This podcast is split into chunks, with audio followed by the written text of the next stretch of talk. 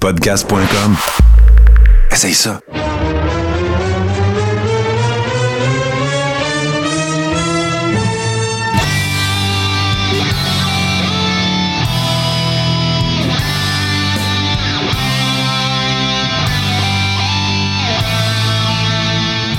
Hey les gars, on a des vrais de vrais avec nous autres. On a moffé euh, le fade out de l'intro, mais c'est pas grave. On a du monde avec nous autres sur H2O, on a du monde avec nous autres sur Twitch. Salut à tout le monde. Et oui, euh, c'est Marty Lang euh, qui a été le premier avec nous autres sur Twitch. Euh, Salut Marty, mais euh, euh, également, salut JC, salut Steve.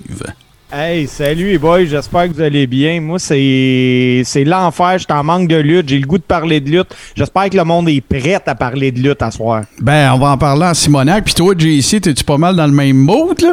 Euh, je suis dans ce mood-là, certain. La lutte me manque. Euh, bon, en plus, euh, à partir de dimanche prochain à Money in the Bank, le, le public revient à la WWE. Ça, c'est un autre sujet qu'on va, euh, va aborder aujourd'hui. Euh, moi, je suis bien content d'être de retour avec la gang en direct ce soir. Puis on va bien. Bon, ben c'est merveilleux. Là, euh, on va commencer par, euh, avant de, sauter un petit peu dans, euh, les, topos qu'on a ce soir, on va expliquer aux gens, en fait, ce qu'on est en train de, faire plus précisément. C'est que oui, euh, ben, tu sais, le Coréron, ça fait, c'est la cinquième saison. Il y a eu plein de collaborateurs super le fun. Il y a eu plein d'affaires qui se sont passées. Sauf que, euh, tu sais, on, cherche un peu notre, euh, je cherche plutôt depuis quelque temps la recette, notre recette et tout ça.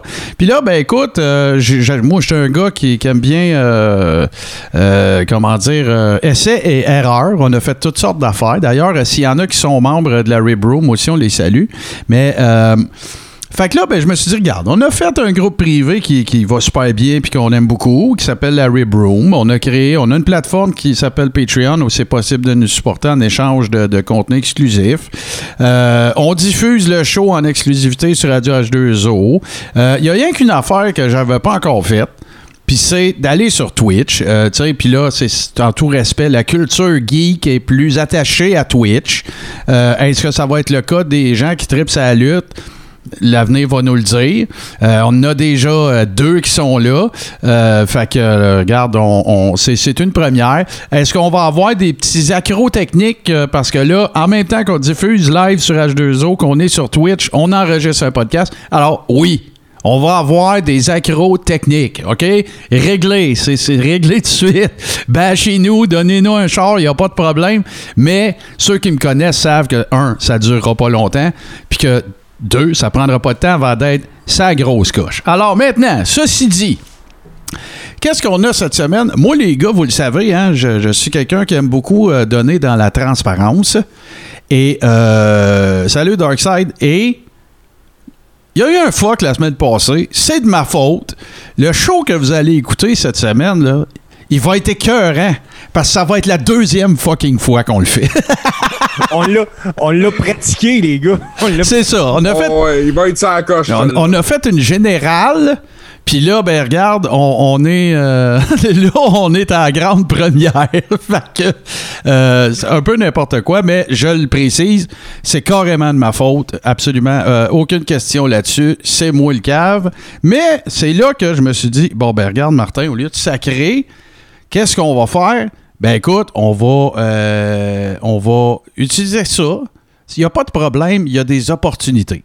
Fait que on va, on va se servir de cet événement-là pour changer les affaires un petit peu. Puis moi, j'aime bien Twitch. J'aime bien. Bon, écoute, on a des globaux en plus. euh, Pour ceux qui ne savent pas, ça, veut dire que c'est des fans de, de, de Douteux TV et de mon cousin Tommy. Mais euh, voilà. Fait que c'est ça le plan.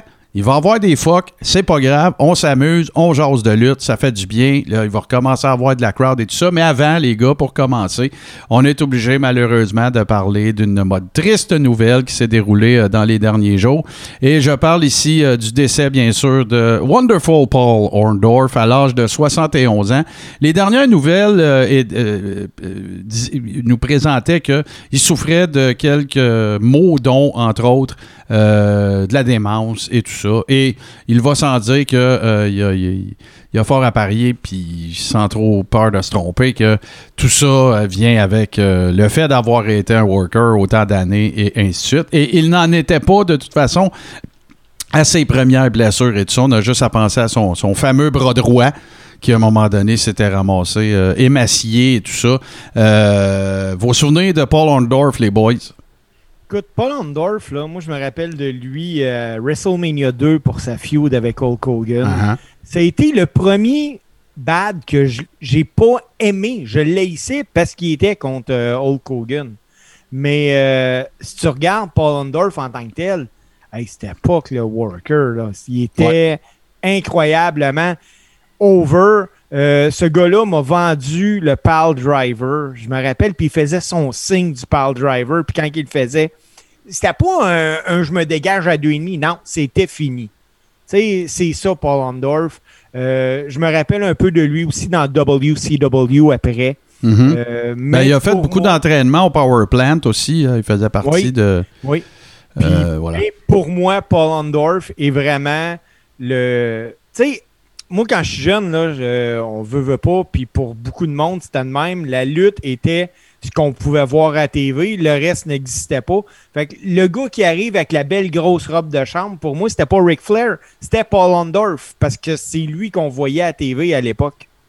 Ouais, ben oui. Puis euh, tu, tu faisais, tantôt, tu disais euh, euh, WrestleMania 2, euh, c'était. WrestleMania 2, c'était King Kong Bundy, mais je pense que tu faisais plus référence à. à- ben, tu sais, il était dans le clic à Bob Orton, puis à Roddy Ouais. Piper, puis tout ça. D'ailleurs, je sais pas si tu te rappelles d'un combat qu'il y avait eu. Je pense que c'était WrestleMania 2, au cours duquel, je- si je me souviens bien, c'était un schmoz dans lequel il affrontait Magnificent Morocco, qui était accompagné de Mr. Fuji, puis tu sais, il avait fait un move qui vieillirait pas très bien, et qui, serait, qui se referait probablement pas aujourd'hui, mais il faisait ça comme ça, tu sais, en montrant ses yeux en amande, puis en riant de lui, puis ainsi de suite. Mais euh, oui, euh, définitivement un, un worker incroyable. JC, as-tu des souvenirs? Tu es un peu plus jeune que nous, mais écoute, ça se peut pas que tu le Ben, connaisses c'est pas. ça, là. pour moi, le old school, c'est un peu plus jeune que le vôtre. Mais Paul Ondorf, euh, moi, c'est le main event de WrestleMania 1, surtout. là, C'est c'est le souvenir que j'en ai. hein, c'est- J'ai vu cette cassette-là des dizaines de fois. Euh, pas mal ça. Un physique incroyable, euh, ça, faut, faut le noter. Là, euh, il, était de- il était dans une shape euh, phénoménale. là. Mais j'en ai pas vraiment d'autres souvenirs que ça. Il y, a, une autre histoire aussi. On pourra la raconter à un moment donné. On fera un lutteur old school parce que définitivement, Paul Orndorff euh, mérite d'avoir une chronique lutteur old school. Euh, première chose, rapidement, c'est que ça a été un, un running back all-star à l'Université de Tampa. Il avait été drafté par les Saints de la Nouvelle-Orléans. Euh, athlète émérite, écoute, toutes catégories confondues. Mais une des, un des événements qui a fait ses lettres de noblesse, c'est que ce gars-là, il a sacré une volée à Vader en gogoon, les gars. Je sais pas si vous savez ça, là, mais Vader, à un moment donné, est revenu dans le locker, t'en maudit. Puis à l'époque, Paul Ondorf n'est pas un worker, c'est un road agent. Fait qu'à un moment donné, euh, on, on écoutera euh, cette histoire-là ensemble, on la regardera en watch-along euh, sur Twitch. Euh, puis vous allez, euh, écoute, ça va être, euh, c'est définitivement une, des, anecdotes dont je vais toujours me souvenir. Évidemment, Vader, avant son décès, lui aussi, malheureusement, racontait que, ouais, ouais, mais attendez un peu, c'est pas tout à fait de même, ça s'est passé. Mais regarde, toutes les histoires qui ne viennent pas de Vader sont racontées pareil, c'est-à-dire que, bon, il est arrivé. En plus, je pense que Paul Orndorff sortait de la douche. Genre, il y avait une serviette autour de la taille, puis il était en flip-flop. Puis il a rincé Vader. Fait qu'en tout cas, euh, bon repos, Paul Orndorff, et euh, définitivement que, euh, si- écoute, je- là, je, je vais avoir vraiment tata, là, mais je suis même pas sûr s'il est au Hall of Fame, mais s'il l'est pas, c'est sûr qu'il va l'être. Il l'est déjà, hein? Ah oui, il l'est déjà. Ben oui, ben oui. Et d'ailleurs, autre anecdote de Paul Orndorff, parce qu'il avait pas la langue dans sa poche, euh, il a déjà raconté dans des shows d'interview, merci JC, tu me fais penser, Euh, il a déjà raconté dans des shows d'interview que euh, il était allé là pour la paye, il a eu un bon souper, il est revenu chez eux, puis il a pogné la plaque, il a mis ça en fond d'un garde-robe. Mais euh, hey, pour Paul Ondorf, là, ce qui me fait penser, par exemple, puis tu sais, je dis ce qui me fait penser, c'est que j'ai aussi tombé là-dessus tantôt. Là, il devient le sixième parce qu'à WrestleMania 1, Hulk Hogan a été contre Roddy Piper, puis Paul Ondorf était là-dedans. Ouais, WrestleMania 2, King Kong Bundy. ouais, WrestleMania 3, André. ouais. Mais WrestleMania 4, il y avait Macho Man. Puis numéro 5, Euh, numéro 6, le Warrior. Ça fait six gars déjà qui, qui passent out, euh, qui étaient en finale avec Hulk Hogan à WrestleMania. Les, les, les main eventers des six premiers Mania ne sont plus. Ouais. Il reste Hulk. Ben oui, oui, à part Hulk, mais c'est parce qu'il a été main eventer. De, ben, en fait, le 4, c'est un tournoi, puis ça a été, ça a été buildé juste avec André. Là. Il n'y avait même pas. euh, excuse-moi, pas vrai. Euh, le, le- en fait, c'était un Survivor Series qui avait fait ça. Il y avait le Survivor Series, là. C'est. Ouais, c'était Survivor Series ou. Je me semble bien. Tout est buildé autour de euh, Hulk, au- Hulk puis euh, André. Il y a plein d'autres workers. Ils ont tellement voulu passer à la gratte avec le- le- les restants de, de Mania 3. Mais euh, bon, voilà. Fait que, écoute, bon repos à, ce cher monsieur Paul Orndorff. Et, euh, ben, écoute, au moins, il ne souffre plus. J'avais vu dans, des, trucs assez récents que tout le monde avait une pensée pour lui parce que ça allait pas top shape, on va dire ça comme ça. Fait que Mr. Wonderful, ben, écoute, vous nous avez fait passer des wonderful moments. Euh, sinon, les gars, ben, tu nous as fait mention un petit peu tantôt de JC, puis euh, évidemment, dans notre, dans notre euh, répétition de la semaine passée, on n'a pas parlé parce qu'on on n'était pas à une semaine de ça. Mais Money in the Bank qui s'en vient, retour en fait d'une live crowd de- pour un événement de la WWE. Moi, là, je veux regarder ça live juste pour le pop quand ça part. là. Ça va être Ah, cinglé. C'est une évidence, l'énergie que ça va développer. Euh, puis je m'attends à ce qu'ils sortent les gros canons pour cette soirée-là, en vue de la, de la route pour SummerSlam, qui risque d'être énorme cette année. Euh, bon, les rumeurs, ben en fait, c'est plus des rumeurs, la confirmation que John Cena va être là pour SummerSlam. Déjà là, ça c'est énorme. Ouais. Euh, Brock Lesnar probablement aussi pour affronter Bobby Lashley. Euh, ça fait deux gros retours. La WWE veut remonter euh, et récupérer euh, ses pertes de la COVID, c'est évident. C'est clair. Puis, tu sais, Brock contre euh, Lashley, tu sais, euh, ils l'ont appelé, là, puis c'était pas correct de faire ça, là. Allez pas penser que je cautionne ça, mais tu sais, ils l'ont appelé euh, Black Brock, euh, tu sais, puis tout ça, puis ça a toujours été une espèce de wet dream de, de Vince d'avoir un combat entre les deux. Moi, je moi, je pense que le, je, je vais, écoute, je vais le regarder. C'est, c'est clair s'il y a un combat Lesnar contre, euh, contre Lashley. Mais euh, je pense que Lesnar, va, pour que ça fasse le combat qu'on aurait pu s'attendre, Lesnar, il est passé son prime.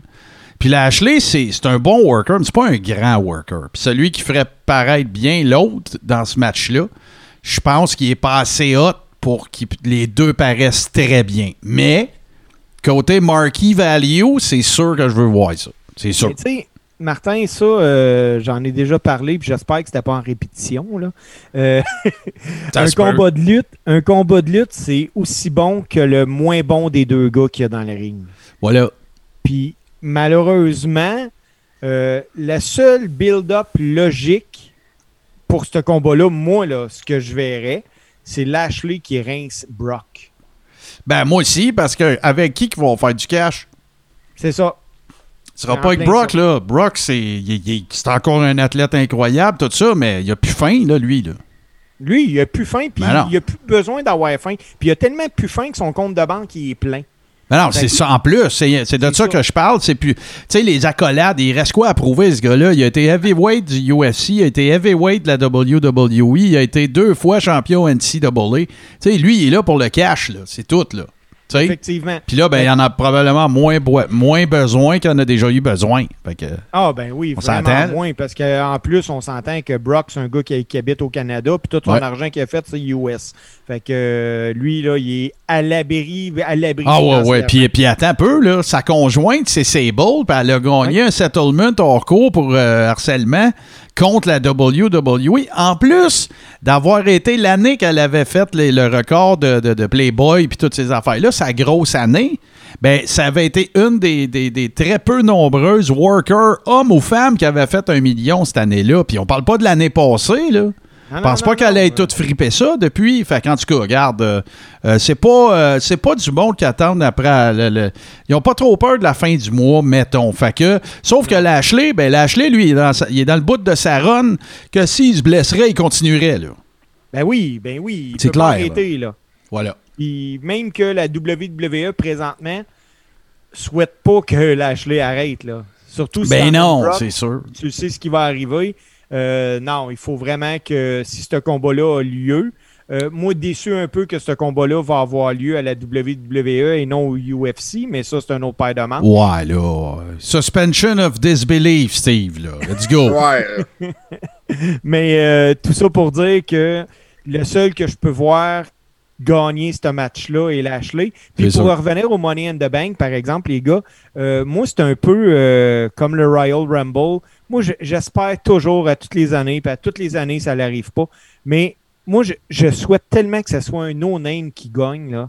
Tu sais, le, le- le meilleur pop de lutte que j'ai vu depuis longtemps, là, ça a été euh, le, euh, le, le match d'échelle à WrestleMania quand, comment il s'appelle? Personne n'avait vu que ce gars-là allait gagner l'Intercontinental. Là. Il a été releasé. Ah, Zack Zack Ryder. Zack Ryder. Oui.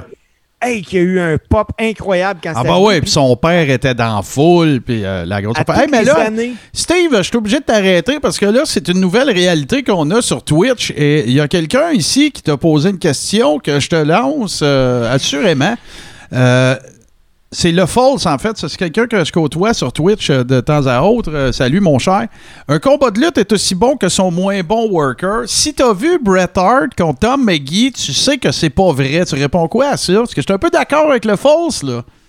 Ben, écoute, moi, euh, non, j'ai pas vu ce combat-là. Oh, faut que tu peux- ça. Va sur le network, faut que tu vois ça. Mais ce que je peux dire, c'est que Bret Hart fait partie des athlètes, autant au hockey qu'un Wayne Gretzky faisait, qui est capable de rendre son adversaire meilleur qu'il est en réalité.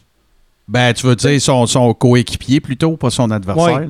Mais on comprend ce que tu veux dire. Là. Tu sais, parce que, je vais vous donner un exemple, euh, Wayne Gretzky en a fait compter des 50 buts à son ailier, là. Ah, Mario, écoute, on, on parle-tu de Ça. Brown? On parle-tu de. Combien qu'il y en a eu des wingers de, de Wayne Gretzky qui ont eu des saisons de 50 C'est ça. goals? tu sais? Fait que Bret Hart, il fait partie de ces athlètes-là qui rend les autres meilleurs. Ben, la réponse que je veux pas, pas que je veux te défendre, tu es bien capable de le faire tout seul, mais ce que je répondrais à ça, le false, euh, c'est que justement, qu'est-ce qui nous fait parler de workers qui sont absolument extraordinaires, des Flair, des Kurt Hennig, des Bret Hart, des Shawn Michaels, ben c'est qu'eux autres qui étaient capables. Mais tu as raison, c'est pas tout le monde qui fait ça. Fait que c'est. C'est 99% du temps vrai. Sauf que si tu fais un combat euh, Sid Vicious contre Diesel, c'est vrai. C'est ça. On En s'entend.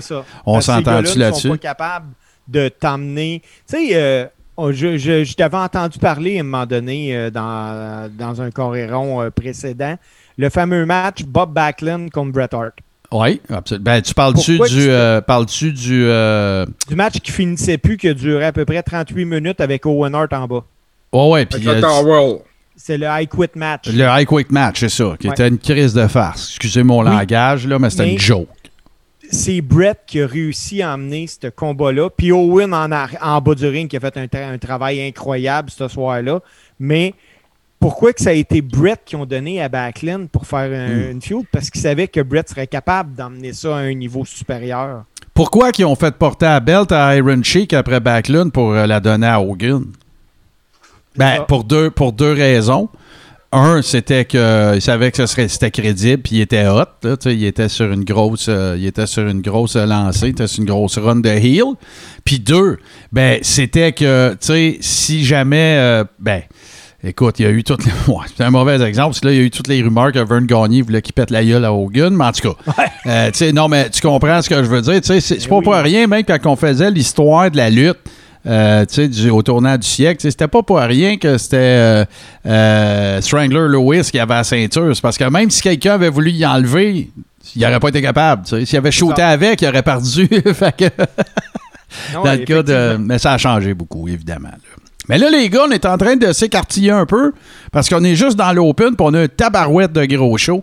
Euh, je vais vous faire le line-up de ce qu'on va faire aujourd'hui. Dans un premier temps, euh, Steve va nous parler d'une légende et on vend pas le punch, mais euh, il n'y aura pas eu qu'aux États-Unis qu'on aurait eu droit à un manager incroyable qui s'est appelé The Brain.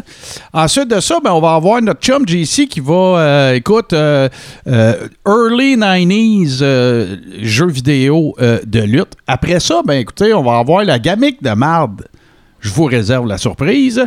Ensuite, euh, ben, on va parler et on va faire notre top 5. Et là, ben, c'est sûr que ça va être plus rapide que la semaine passée. parce qu'on le sait déjà. Mais on va parler du, euh, de la WWE qui a sorti une liste de, son top 50 de workers, de, pas de workers, mais de tag team. Puis euh, on va en parler rapidement, mais on va surtout donner euh, notre top 5 à nous autres. Fait que ça va être pas mal ça euh, qui va, populer ce, ce quatrième épisode de la saison 5. Et là, ben, je vais vous l'expliquer juste une fois. Pour la magie de la création de podcasts, ben, je vais dire des, je vais dire des folies. Je vais dire, on revient tout de suite après ceci, mais on reviendra pas après ceci. On va revenir tout de suite. Et dans le podcast, il y aura le fameux bumper. Euh, donc euh, voilà. Fait que on fait euh, une courte pause, très très courte pause, puis on vous revient avec le brain québécois. Radio H2O. On est de retour. Hey, hein, c'était une très longue pause. Ça dépend pour qui. Mais euh, voilà. Écoute, Steve, je veux pas divulgacher de qui tu vas nous parler, mais tu as une chronique, tu as eu la chance de discuter avec du monde et tout ça. Et tu vas nous parler euh, d'un manager qui a été très euh, impopulaire au Québec, mais pour les bonnes raisons. De qui tu nous parles, euh, mon cher Steve? Ben, aujourd'hui, les gars, euh, on entend souvent justement parler de Bobby the Brain Heenan. Moi, aujourd'hui, j'ai envie qu'on parle ensemble de Eddie the Brain Creechman. Bien sûr, et les, les vrais aficionados de lutte old school savaient déjà très bien de qui on allait parler, mais euh, quel, euh, quel personnage incroyable et euh, fais-nous un peu le topo, là, parce que je sais que tu as parlé à du monde aussi qui t'ont parlé de lui. Oui, ben, premièrement, on va parler d'un homme, Eddie Creechman, qui est né en 1928. On va parler d'un propriétaire de cours à scrap dans les années 40, que lui avait une passion pour les sports de combat, puis il a essayé plein de choses. Hein. Eddie Creechman, il a essayé d'être arbitre à la boxe. Après ça, il a tenté sa chance comme lutteur, mais finalement, il est devenu le visage même de la lutte au Québec pendant des décennies. Encore aujourd'hui, son nom il est aussi connu que les membres de la famille Rougeau, parce que moi, je vous défie, les gars, de demander à quelqu'un d'une cinquantaine d'années et plus de savoir est-ce que tu sais c'est qui Eddie Creechman, puis même si cette personne-là n'a jamais écouté la lutte, il sait c'est qui Eddie Creechman. Ah ben oui, c'est sûr. Puis on est, tu sais là, euh, tu vas nous faire un peu d'historique, mais tu sais, moi je suivais la lutte internationale. euh, je te dirais, mettons de, de 80, je suis déménagé à Montréal en 86, puis j'écoutais déjà ça. Je te dirais en 83-4, ok? Puis là, pour euh, remettre le monde, ça dépend de votre âge et euh, de, votre euh, niveau de geekness de lutte. Mais, tu sais, là, on parle d'une époque où est-ce qu'on a eu des Magnificent Samu, Steve Strong, Alofa, des Polynesian Prince, Danny Crowfat, des gars comme ça qui étaient ceux qu'on regardait régulièrement. Et... Ben là, Monster Hill, et particulièrement quand il était pas fort sur le mic, tu pouvais être sûr que euh, c'était euh, Creechman qui était son manager. Mais, par contre, et j'ai envie de t'entendre là-dessus parce que dans notre répétition, on n'a pas parlé de ça. Mais moi, il me fait moins penser. Bon, OK, si, si vous allez dire, tu dis ça, Martin, mais il n'y a jamais personne qui a prétendu qu'il était comme Bobby de Brain. Mais moi, il me faisait penser bien plus à Grand Wizard. Je sais pas si vous vous rappelez de ce manager-là dans les années 60 et 70 à la WWE. C'était pendant les belles années, ça, de Classy Freddy Blassie, Grand Wizard. Euh, le Grand Wizard, c'était d'ailleurs le manager de Superstar Billy Graham dans le temps de sa grosse run. Euh, il y avait une espèce de chapeau de fakir, des lunettes, c'était un baveux.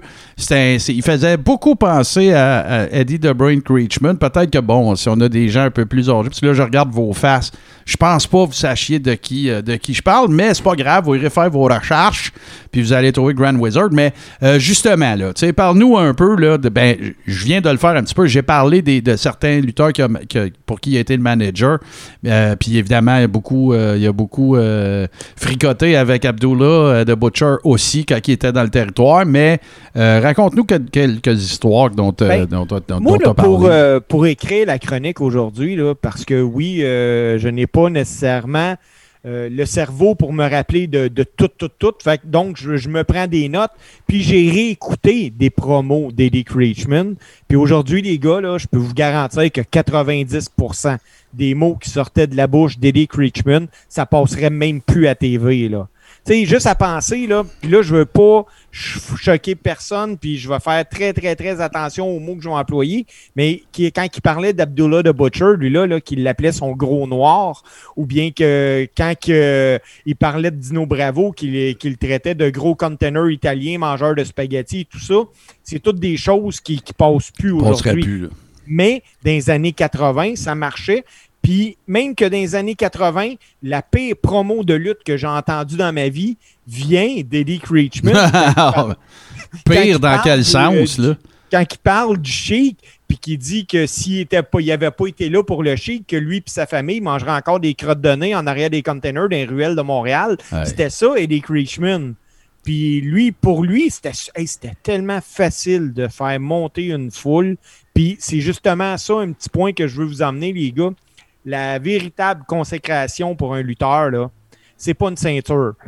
Dans business, ce qui est intéressant, c'est de savoir est-ce que la personne, quand je le book, je mets des je, je mets des fesses sur les sièges dans l'aréna. Ben, Eddie Creechman, il en mettait des, fesses dans les arénas.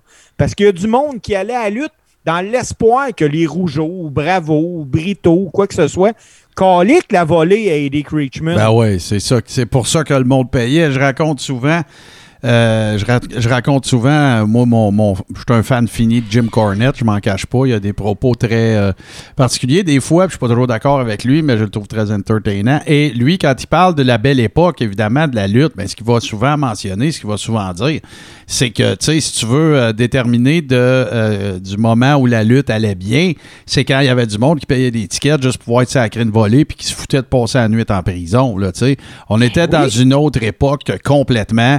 Euh, un, un worker euh, pognait, un, un mark qui était dans, dans la foule puis il sacrait une bonne taloche puis la police faisait rien, là. Ça faisait partie du spectacle ish, là.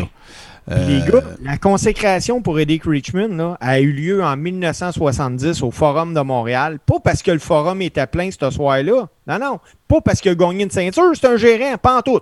Ce soir-là, Eddie Creechman, il est le gérant du Chic. Puis il a déclenché un émeute au Forum. Absolument. Tout à fait vrai. Ça, c'est quelque chose. Puis Creechman, là, quand il a finalement pu aller au vestiaire, ben écoute, il est, con- il est conscient que le match n'a pas fini comme c'était supposé parce qu'il y a eu un émeute. Puis il y a une réticence un peu sur le Chic parce que le Chic, les gars, c'est- il y en a, il- c'est maintenant connu. Mais lui, quand il était sur une carte de lutte, il y a même des workers qui avaient peur de lui. Absolument. Euh, Kevin Sullivan, qui est un vieux de la vieille, qui a été booker partout, qui a travaillé pour la, la WW, euh, WWF et tout ça, euh, il dit que lui, dans sa tête, le meilleur heel qu'il a jamais vécu, c'est Ed Farhat, c'est de Chic. Ce qu'il faut aussi savoir sur le Chic et pourquoi ça a été une opportunité pour Eddie Creechman, c'est qu'il était propriétaire du territoire de Détroit. Euh, qui était souvent, euh, c'est parce que j'ai Cobo Hall et euh, dans toutes ces arénas-là. Et ben, c'est quand il a vu Creechman créer un émeute qu'il a dit je, je viens, Tu viendras travailler avec moi, viens travailler pour Ben moi. oui, ben c'est là, que je- c'est là que je voulais aller, Martin, Bon, justement, parfait. parce que Creechman, quand il a revu le Sheik rentrer en arrière, le Sheik s'est en allé direct sur Creechman, puis il a dit, il dit Hey, toi, là, tu t'en viens avec moi à Détroit, puis on s'en va faire ça à Détroit, là. Parce Bon, que ben, des heels comme ça, là, ça s'apprend pas, ça, Martin. Non, non, des, des vrais heat magnets, là, c'est ça. Vas-y, JC.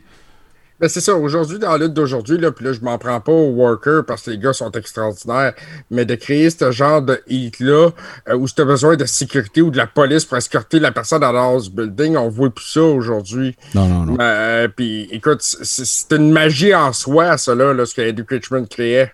Ben, c'est, c'est- tu sais, je vois, il y a des commentaires euh, dans, dans- sur Twitch, les gars, tu sais, euh, pourquoi Mad Dog Vachon, c'est lui qui est le heel numéro un. Euh, tu sais, tout le monde peut avoir un heel numéro un différent. Là, moi, je parlais de Kevin Sullivan, mais tu sais, je te l'accorde, euh, euh, Godzilla. Euh, tu sais, euh, il y a déjà des stations au Minnesota quand Mad Dog faisait des promos à radio au sujet du gala d'asseoir ou du lendemain, des parents qui appelaient à la station pour dire Hey, pouvez-vous enlever euh, faire jouer- de faire jouer cette annonce-là Mes enfants pleurent quand ils l'entendent. Tu sais, quelqu'un a un numéro un pour Kevin Sullivan, ça a été le chic, mais euh, tu sais, tout le monde peut avoir son numéro un, mais ce qu'on est en train de dire, je pense, les gars qui manquent, c'est que des vrais heat seekers, du monde qui n'ont pas peur du heat, il y en a de moins en moins. Et oui, ça peut être causé par plein d'affaires, par la disparition du kayfabe, par euh, peu importe ce que c'est. Sauf qu'il reste qu'à la belle époque, ce qu'on voulait, c'était soit voir les, les workers babyface péter à gueule des heels ou du manager heel. Mais c'est ça la matière première de vendre d'étiquettes. Et pour avoir un bon babyface, il faut que tu aies un heel incroyable. Fait que ça vient avec. Là. Ben, c'est effectivement, ça en plein ça. Puis pour parler des Dick Richmond, euh, écoute, parce que j'ai des souvenirs, surtout que j'étais très, très jeune, j'ai fait une coupe d'appels, puis j'ai appelé Robert Rancourt. Lui, les amateurs de lutte l'ont connu sous le nom de Sonny Warcloud. Puis, euh, je l'appelais Sonny, là, parce que dans ma tête... Euh, ben, pas Robert, là. non, mais c'est que dans ma tête, écoute, quand on se voit, je l'appelle encore Sonny, puis tout ça. Puis Sonny, lui, a partagé le vestiaire à, de nombreuses reprises à Kelly Creechman parce qu'il était lutteur pour lutte internationale. Puis ouais. était gérant à ce moment-là. Puis euh, il m'expliquait que, écoute, Creechman, c'était très, très simple. C'est un gars que son personnage, c'était le mal incarné. Un riche qui se promène en Cadillac puis qui méprise le monde. C'était facile. Puis je me rappelle, quand je suis jeune, à parade de la Saint-Jean-Baptiste à Salaberry de Valfield, il y avait un gala de lutte peut-être deux jours après. Puis dans la parade de la Saint-Jean-Baptiste, il y avait Eddie Creechman qui disait au monde de faire leur train de bonheur parce que c'était la fin des, des frères Rougeau, puis qu'il allait être enterré à Valfield parce que ces gars allaient les tuer. Ah, imagine, hein. C'était verrais pas ça aujourd'hui, là, c'est clair. Là. Ben non, ben non, mais dans ces années-là, ça marchait. Dans les années 80, ben écoute, il est arrivé ce que tout le monde sait. Euh, il y a plusieurs vedettes du Québec. Là, on peut penser au Rick Martel, Dino Bravo, les frères Rougeau, qui sont partis pour euh, la WWF à l'époque. Puis Eric Richmond, lui, à ce moment-là, il a décidé d'investir de l'argent dans la compagnie Lutte Internationale. Donc, il a acheté des parts. Il a mis 50 000 de son argent personnel. Puis il a aussi hypothéqué sa maison pour 50 000 Donc, on parle d'un investissement total de 100 000 les boys. C'est de la salade pour l'époque. Sur les je l'ai calculé sur Internet avec les inflations puis tout ça. 100 000 en 84, c'est l'équivalent de 233 500 en 2021. Donc, le gars, il faut que tu y crois. Là. Puis Eric Richmond, il croyait à la lutte. La... Ouais, vas-y, excuse-moi, je vais pas te couper. Vas-y. La journée là, qui a mis deux, son 100 000 là, il, a, il a dit au gars, il dit, les gars, si vous voulez pas travailler, en allez-vous-en tout de suite parce qu'il dit la lutte au Québec n'est pas morte puis on va la ressusciter encore, encore, encore. Hmm. Malheureusement, on connaît ce qui est arrivé. Hein? Puis 100 000 même si ça peut paraître beaucoup, ça va vite à la lutte avec les salaires. Je pense que tu as une anecdote euh, très savoureuse à nous raconter sur euh, le personnage euh, qui était Eddie de, de Brain Richmond. Raconte-nous ça. Oui, ben écoute, euh, on est à peu près dans, les années 92-93. Sony n'était pas capable de me donner la, exactement l'année. Et Dick Richmond, il organise un show de lutte dans un camping. Puis euh, il appelle une coupe de gars pour euh, les bouquets. Puis sur le show, il y a Sonny Warcloud, Gilles de Fiche Poisson, hmm. Richard le magnifique Charlat. Yes. Puis il y a une coupe de gars. Puis ce que, ce que je sais, écoute, je connais pas la paye de tout le monde sur le show, mais je sais que Sonny Warcloud est payé 200$ pour aller faire son combat. Pendant la pause, euh, il y a une dispute qui éclate entre le propriétaire du camping et Dick Richmond. Puis Richmond gueule tellement après le gars, puis ça va mal, ça finit qu'il assomme le gars. Il assomme le propriétaire du camping avec sa canne, puis il dit Tiens, on, on va épargner les mots d'église. là, ouais. C'est ça. Puis finalement, ben écoute, la réalité de la vie, hein, les payes sont revus à la baisse parce que le gars veut pas payer le reste, puis tout ça. Puis finalement, la paye de Sony a passé de 200 pièces à 75 pièces. Les gars étaient vraiment fâchés, à un point tel que Richard Charlin, il était dans la douche, puis il a démolé la douche ce soir-là. Bon. Une douche de camping, rappelons-le. Une douche de camping. En 2017, Sonny Warcloud encore, il organise un autre show de lutte. Puis là, il y a un monsieur de quasiment 80 ans qui va voir Sonny. Puis le monsieur le félicite, puis il dit que les lutteurs, c'est vraiment des bons comédiens. Puis qui se rappelle, ce monsieur-là, d'avoir fait un spot avec Eddie Creechman. Puis là, il demande à Sonny s'il s'en souvient. Sonny comprend pas trop ce que le bonhomme est en train d'y expliquer. Puis le bonhomme, il explique que dans les années 90, il y avait un camping qui avait engagé Sonny, euh, Eddie Creechman pour faire un show. Puis que Creechman avait convenu de faire un spot comme quoi le gars le payait pas. Fait que le bonhomme, il dit à, Creech- euh, à Sony, il dit que le coup de canne, il avait vraiment fait mal, mais que dans le fond, c'était juste de la comédie parce qu'il avait payé. Fait que Creechman s'est poussé avec l'argent des gars. Imagine. Un double reverse qu'il a fait. Il a fait un angle, un angle pour dire pour euh, que les gars pensent que ça soit si euh, ça avait été, il y en avait eu des nouvelles, il aurait dit ben non, c'était un, angle. Mais en fait, c'est un angle pour qu'il puisse se pousser avec plus de cash. Et ça, ça représente bien, et c'est très respectueusement que je dis ça, mais ça représente bien un petit peu le- l'espèce de côté hustler de l'époque, hein, de, de, puis de, de la lutte old school aussi, là, soyons, euh, soyons quand même euh, honnêtes, là. Euh, tu sais, des histoires comme ça, il y en a eu dans, et je, tiens à préciser une dernière fois que je parle ici de lutte old school, n'est-ce pas? Et euh, là, ben, ça a tellement changé, tu sais, Cornette raconte souvent, tu sais, avant, euh, veut dire, les workers qui étaient dans le locker, tu sais, ils se racontaient des anecdotes, ils jasaient de leur match, ils regardaient les matchs des autres. À cette heure, tu rentres dans le locker de la I, tu sais, les gars, ils sont tous sur leur iPad. Euh, les filles sont toutes à wardrobe en train de checker le kit. Puis je dis pas ça parce que j'écoutais euh, des affaires euh, whatever, le Diva Search ou des affaires de même. là. C'est comme ça, il y a plusieurs personnes qui en parlent, alors qu'à une certaine époque, c'était avec qui tu avec qui tu fais le trajet pour pouvoir en apprendre plus à la business. Puis tu sais, tout ça à Star, ben écoute, là, je, suis certain qu'il y a encore un transfert de connaissances qui se fait, mais tu sais, c'est pas comme à la belle époque, on va dire ça. Ben non, c'est pas comme à la belle époque. Puis après l'événement de 93, le fameux show de camping, euh, Eddie Richmond, il a tombé dans l'oubli. Mhm. Il est décédé le 9 mars 94 à l'âge de 66 ans. C'est pas très vieux. Non, c'est pas vieux. Puis euh, il repose au cimetière euh, de Laval dans la section juive. Et Dick Richmond, les gars, il a eu deux enfants. Il y en a plusieurs qui se rappellent de son fils Floyd Richmond. Ben oui, absolument. Qui, qui- qui a essayé d'être worker puis qui est devenu manager après. Je pense que c'est lui qui manageait Steve Strong en plus, je pense. Euh, oui, puis c'est lui qui manageait aussi de Magnificent Sabu. Magnificent Samu. Samu, ouais, c'est vrai. Qui, ouais. qui- en fait, là, faut, pour ceux qui ne le sauraient pas, Magnificent Samu, c'est un gars qui a, qui a travaillé à, à la I plus tard. Il était à WrestleMania 9, entre autres, dans les Head Shrinkers. Mais euh, il a été champion de la lutte internationale et. Un autre que vous savez peut-être pas, c'est un gars qui est un babyface très over à Montréal, il s'appelait Alofa de Polynesian Prince. Ben, c'est Rikishi, les amis. Euh, qui, a, qui a eu une, très belle carrière à la I, qui est un Hall of Famer. Ben, euh, et on peut dire la même affaire, en fait, de euh, à l'époque, euh, vous, vous autres, vous l'avez peut-être connu sous le nom de Aku, mais il s'appelait King Tonga. Même chose, euh, ça a été un babyface très over à Montréal.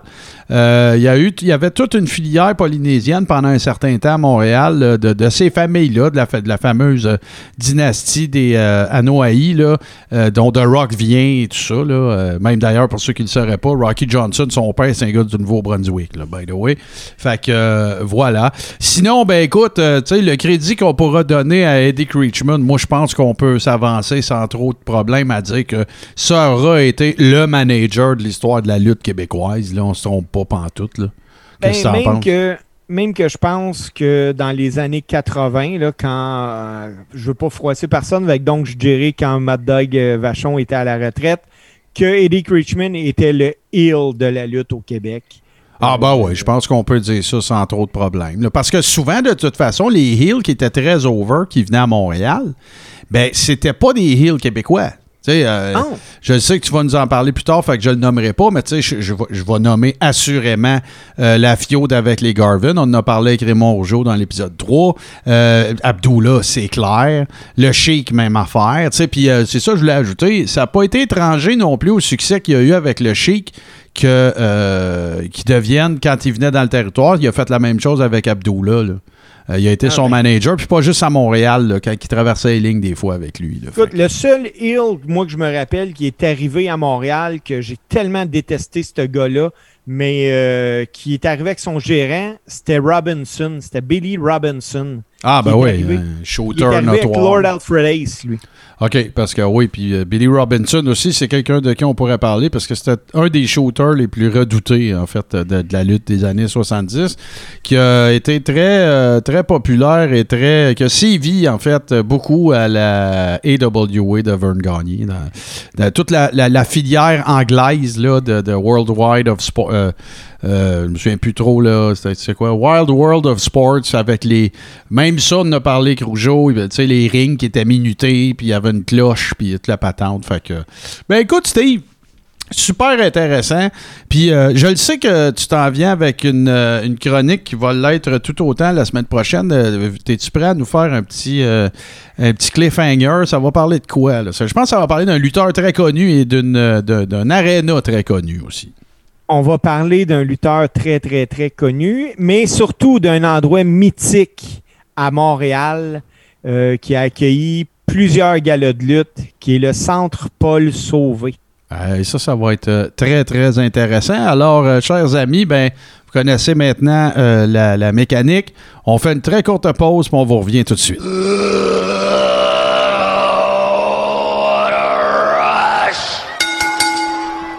On est déjà revenu. Puis là, bon, on change complètement de, saveur, mon cher Steve, parce que là, on s'en va avec notre chum JC. Pour ceux qui nous découvriraient ce soir, euh, euh JC, en fait, c'est l'annonceur maison également de la ICW. Et je présume, JC, sans, je veux pas te mettre sa sellette non plus, puis tu mais tu dois commencer à avoir hâte de coller des matchs dans les rings euh, c'est un moyen temps aussi, là, avec les mesures qui s'assouplissent et tout ça, là. Ah, tout à fait. Euh, j'ai hâte de sentir cette espèce de vibration-là un soir de gala, justement, le contact avec le public. Puis euh, l'ouverture de gala, c'est tellement intense, c'est tellement précieux avec le premier combat qui arrive avec beaucoup de rythme, beaucoup d'énergie. Euh, j'ai l'impression que notre public à la ICW va être gonflé à bloc. je pense qu'ils ont fin de lutte. On, on, est plusieurs à avoir reçu des messages sur les groupes Facebook. ou sur nos pages privées, là, où ce qu'on nous demandait, la lutte s'en vient quand, la lutte s'en vient quand, la lutte s'en vient quand? On ne sait pas encore, ça va revenir, puis on a hâte ça revienne.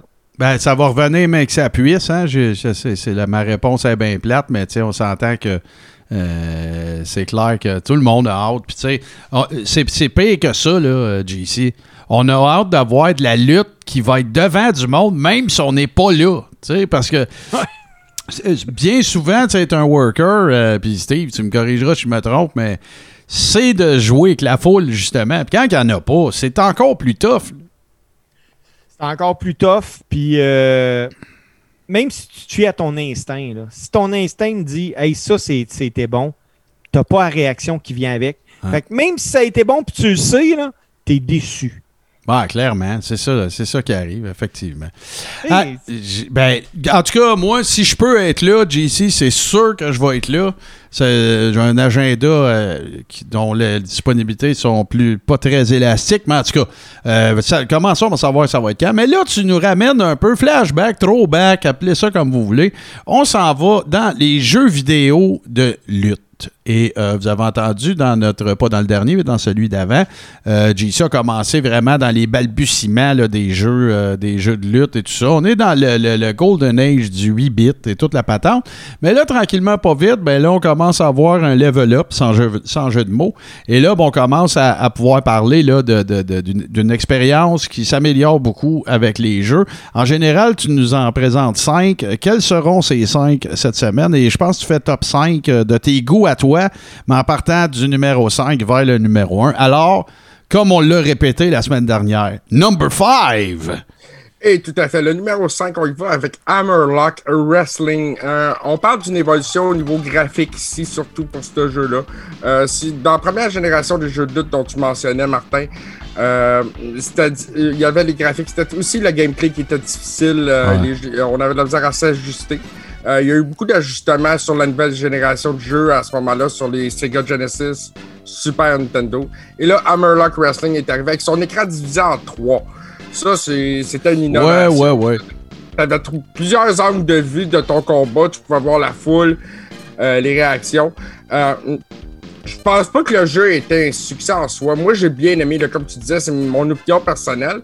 Puis euh, ça, ça, vaut ce que ça vaut à mes yeux, à moi. Puis je suis bien prêt à en discuter avec qui que ce soit aussi. Là. C'est pas une question d'argumenter.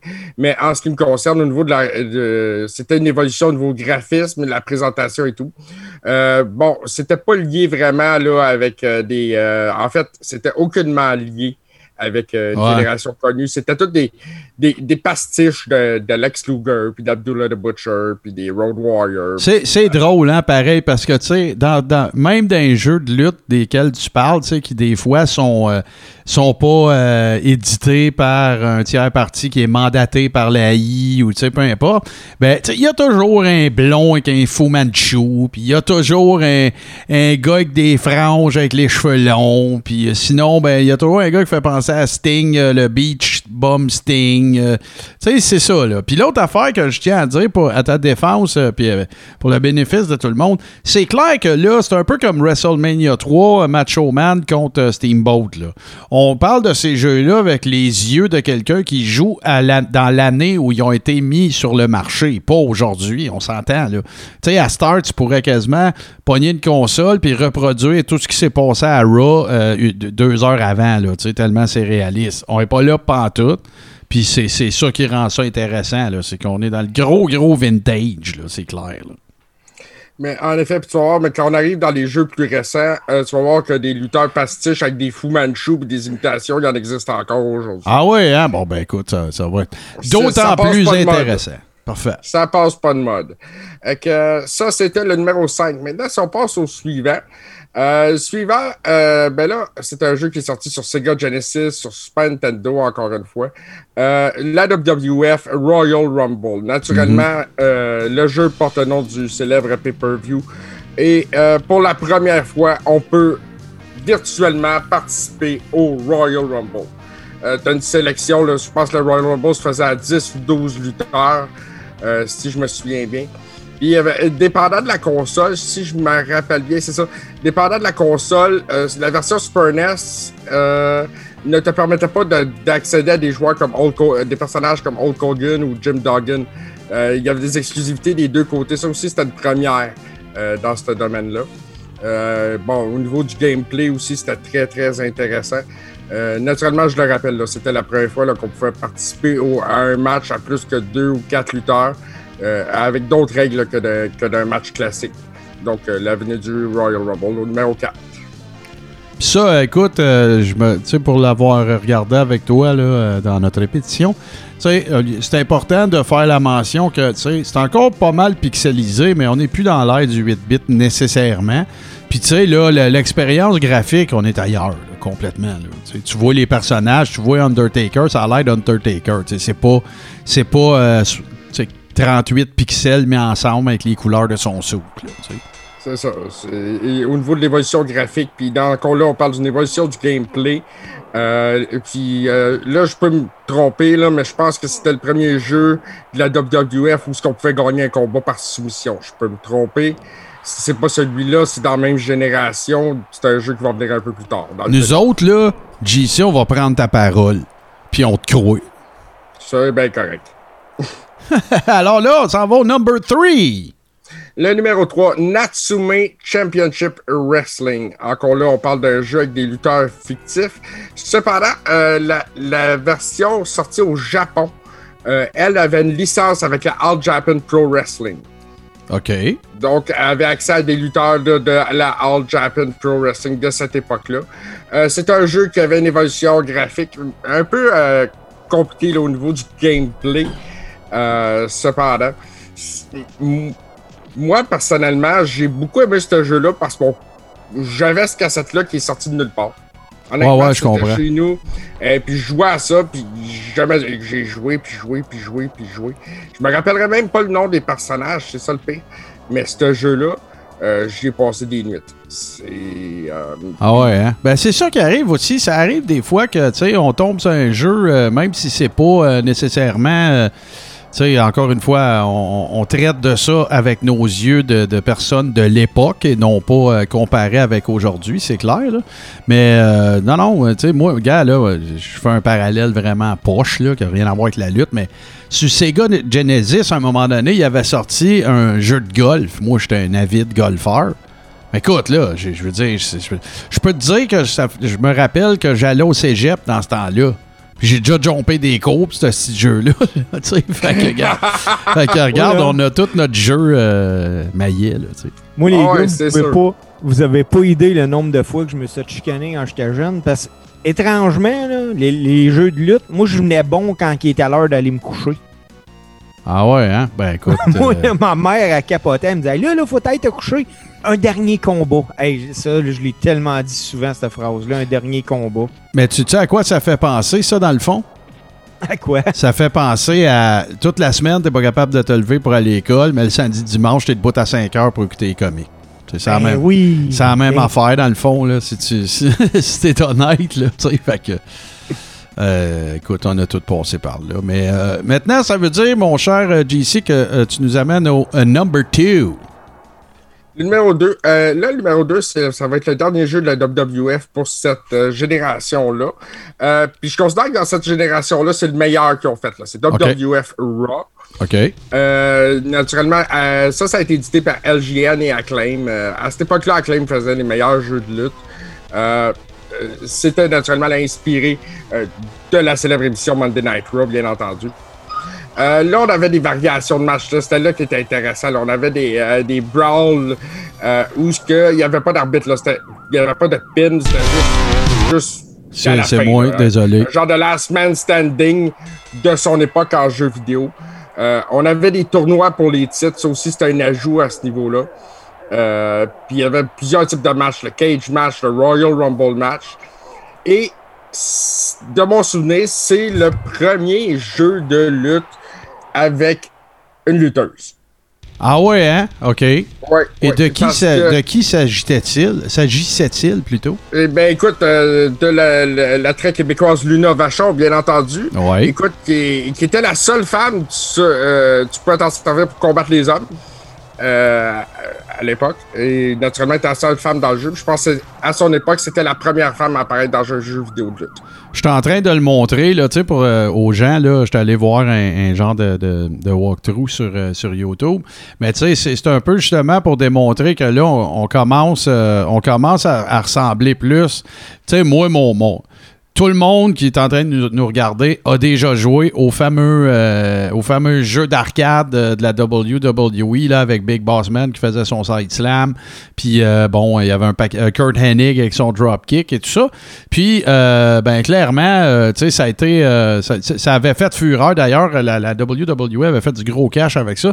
Là, je suis pas en train de dire que c'est la même affaire. Je suis pas en train de me prétendre plus expert que, que, que JC, bien sûr.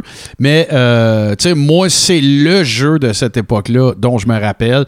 Puis j'ai pas souvenance d'être allé dans une arcade à cette époque-là où est-ce que ce jeu-là, il était pas là, très honnêtement. Là, fait que euh, puis je trouve que le gameplay, je trouve que les bonhommes, la seule affaire, comme vous pouvez le voir présentement, Yokozuna, il a vraiment l'air de peser 220 livres. Mais ça, écoute, hein, on, on fait avec, euh, on fait avec ce qu'on a. Fait que euh, voilà, mon cher. Alors, c'était le numéro 3. Maintenant, JC, tu nous emmènes au number 2. Numéro C'était 2. le Numéro 2. C'est moi, moi le cave. Alors maintenant, tu nous emmènes au number 1. Le numéro 1, ben encore une fois, euh, pour cette génération-là, c'est un jeu euh, qui n'est pas relié à aucune fédération officielle. C'est Saturday Night Slam Master de Capcom. Oh yeah. Euh, eux autres qui ont pris le moteur de combat de Street Fighter. OK. Ils ont créé des lutteurs qui ressemblaient à des personnages de Street Fighter pour profiter de la manne de Street Fighter et transformer ça en jeu de lutte. Ça, c'était très arcade comme jeu de lutte, comme Street Fighter. Euh, justement, parce que c'était des combats de durée maximum de 3 minutes avec des personnages un peu superflus, des moves qui étaient un peu exagérés, mais c'était spectaculaire en couleur puis en mouvement, puis c'était fluide. C'était un jeu, euh, c'était un jeu spectaculaire. Puis en ce qui me concerne, pour ces consoles-là, c'est le meilleur jeu de lutte qui est sorti. Écoute, je suis en train de montrer des personnages qui apparaissent à l'écran. Il y avait un gars qui s'appelait Biff Samkovich contre Gunlock. Ça te dit quelque chose? Oui, oui, oui, ça dit quelque chose. Hey!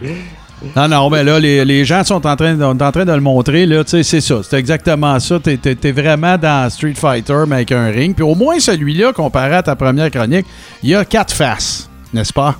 Parce que Tout à fait. c'est drôle parce qu'on voit la version probablement arcade, là, parce que ça dit insert coins. Là. On est en train, dans le fond, de regarder qu'est-ce que la machine faisait pendant que tu jouais pas, mais c'est, c'est pas du tout euh, c'est pas du tout étranger en fait à ce que En- en à ce que fait, le gameplay avait l'air. je veux confirmer cette information-là, là, je, je lance ça comme ça. Mais dans mon souvenir, quand je jouais à ça, là, puis je jouais à ça sur Super Nintendo, il y avait quand même le Insert Coins dans l'autre coin de l'écran qui apparaissait. Ah oui, hein? Ouais, c'est Bon, pas ben, impossible. Puis là, s'il y a quelqu'un qui a cette cassette-là, que, que, que sa console, puis ça fonctionne, puis pourrait confirmer ça, ça ferait bien mon affaire. Bon, en ben, tout cas, ce que je peux dire, euh, je suis pas un expert, là, mais euh, la foule était dedans. Ouais, c'est intense. Ouais, puis tu sais, même, euh, je suis en train d'encore de regarder le gameplay, puis euh, je l'ai enlevé, là, malheureusement. Désolé pour ceux qui sont avec nous autres sur Twitch, mais euh, c'est, euh, ils font même, ils présentent même comme s'il y avait des lasers, puis tout ça, là, tu sais, ça, ça, ça- écoute, c'était, groundbreaking, là, c'est clair, là. On- à regarder ça, ça me semble passablement évident. Ben, écoute, GC, c'est un throwback, hein? Il y a plein de gens à qui ça va peut-être euh, rappeler des souvenirs. Je ne sais pas si les gens qui sont avec nous autres sur Twitch ont déjà joué à ça. Ils parlent pas beaucoup, fait que d'après moi, c'est soit qu'on est super intéressant, soit qu'on est plate, ou soit qu'ils sont trop jeunes pour avoir joué à ces jeux-là. Un des trois. Fait que, on, on- va, di- ouais, vas-y, c'était on va dire, on va dire qu'on est trop intéressant. Bon, parfait. Exactement, ils excellent. veulent pas nous interrompre, ça. Bon, ben parfait, excellent. Puis là, ben parlant de inintéressant, on va faire une pause, puis on va parler de la gamique euh, de marde de cette semaine. Je vous réserve la surprise. On revient tout de suite après ceci. Austin 316 says I just whipped your ass. Messieurs, cette semaine, à la gamique de marde, on a euh, une équipe qui, euh, selon plusieurs euh, listes, plusieurs sites web, plusieurs euh, parutions, euh, est non pas juste seulement une des pires gamiques de marde pour une équipe, mais une des pires gamiques de marde, point. Et pour, pour en parler, en fait, il faut absolument qu'on euh, fasse référence à l'époque où Jim Hurd est devenu le, directeur général, président de la WCW. Donc, pour se situer, là, on est euh, à peu près... euh, en fait, eux autres, quand ils ont, quand ils ont sévi, c'était à la fin des années 80. Même chose dans le cas de Jim Hurd. Il n'a pas été là longtemps.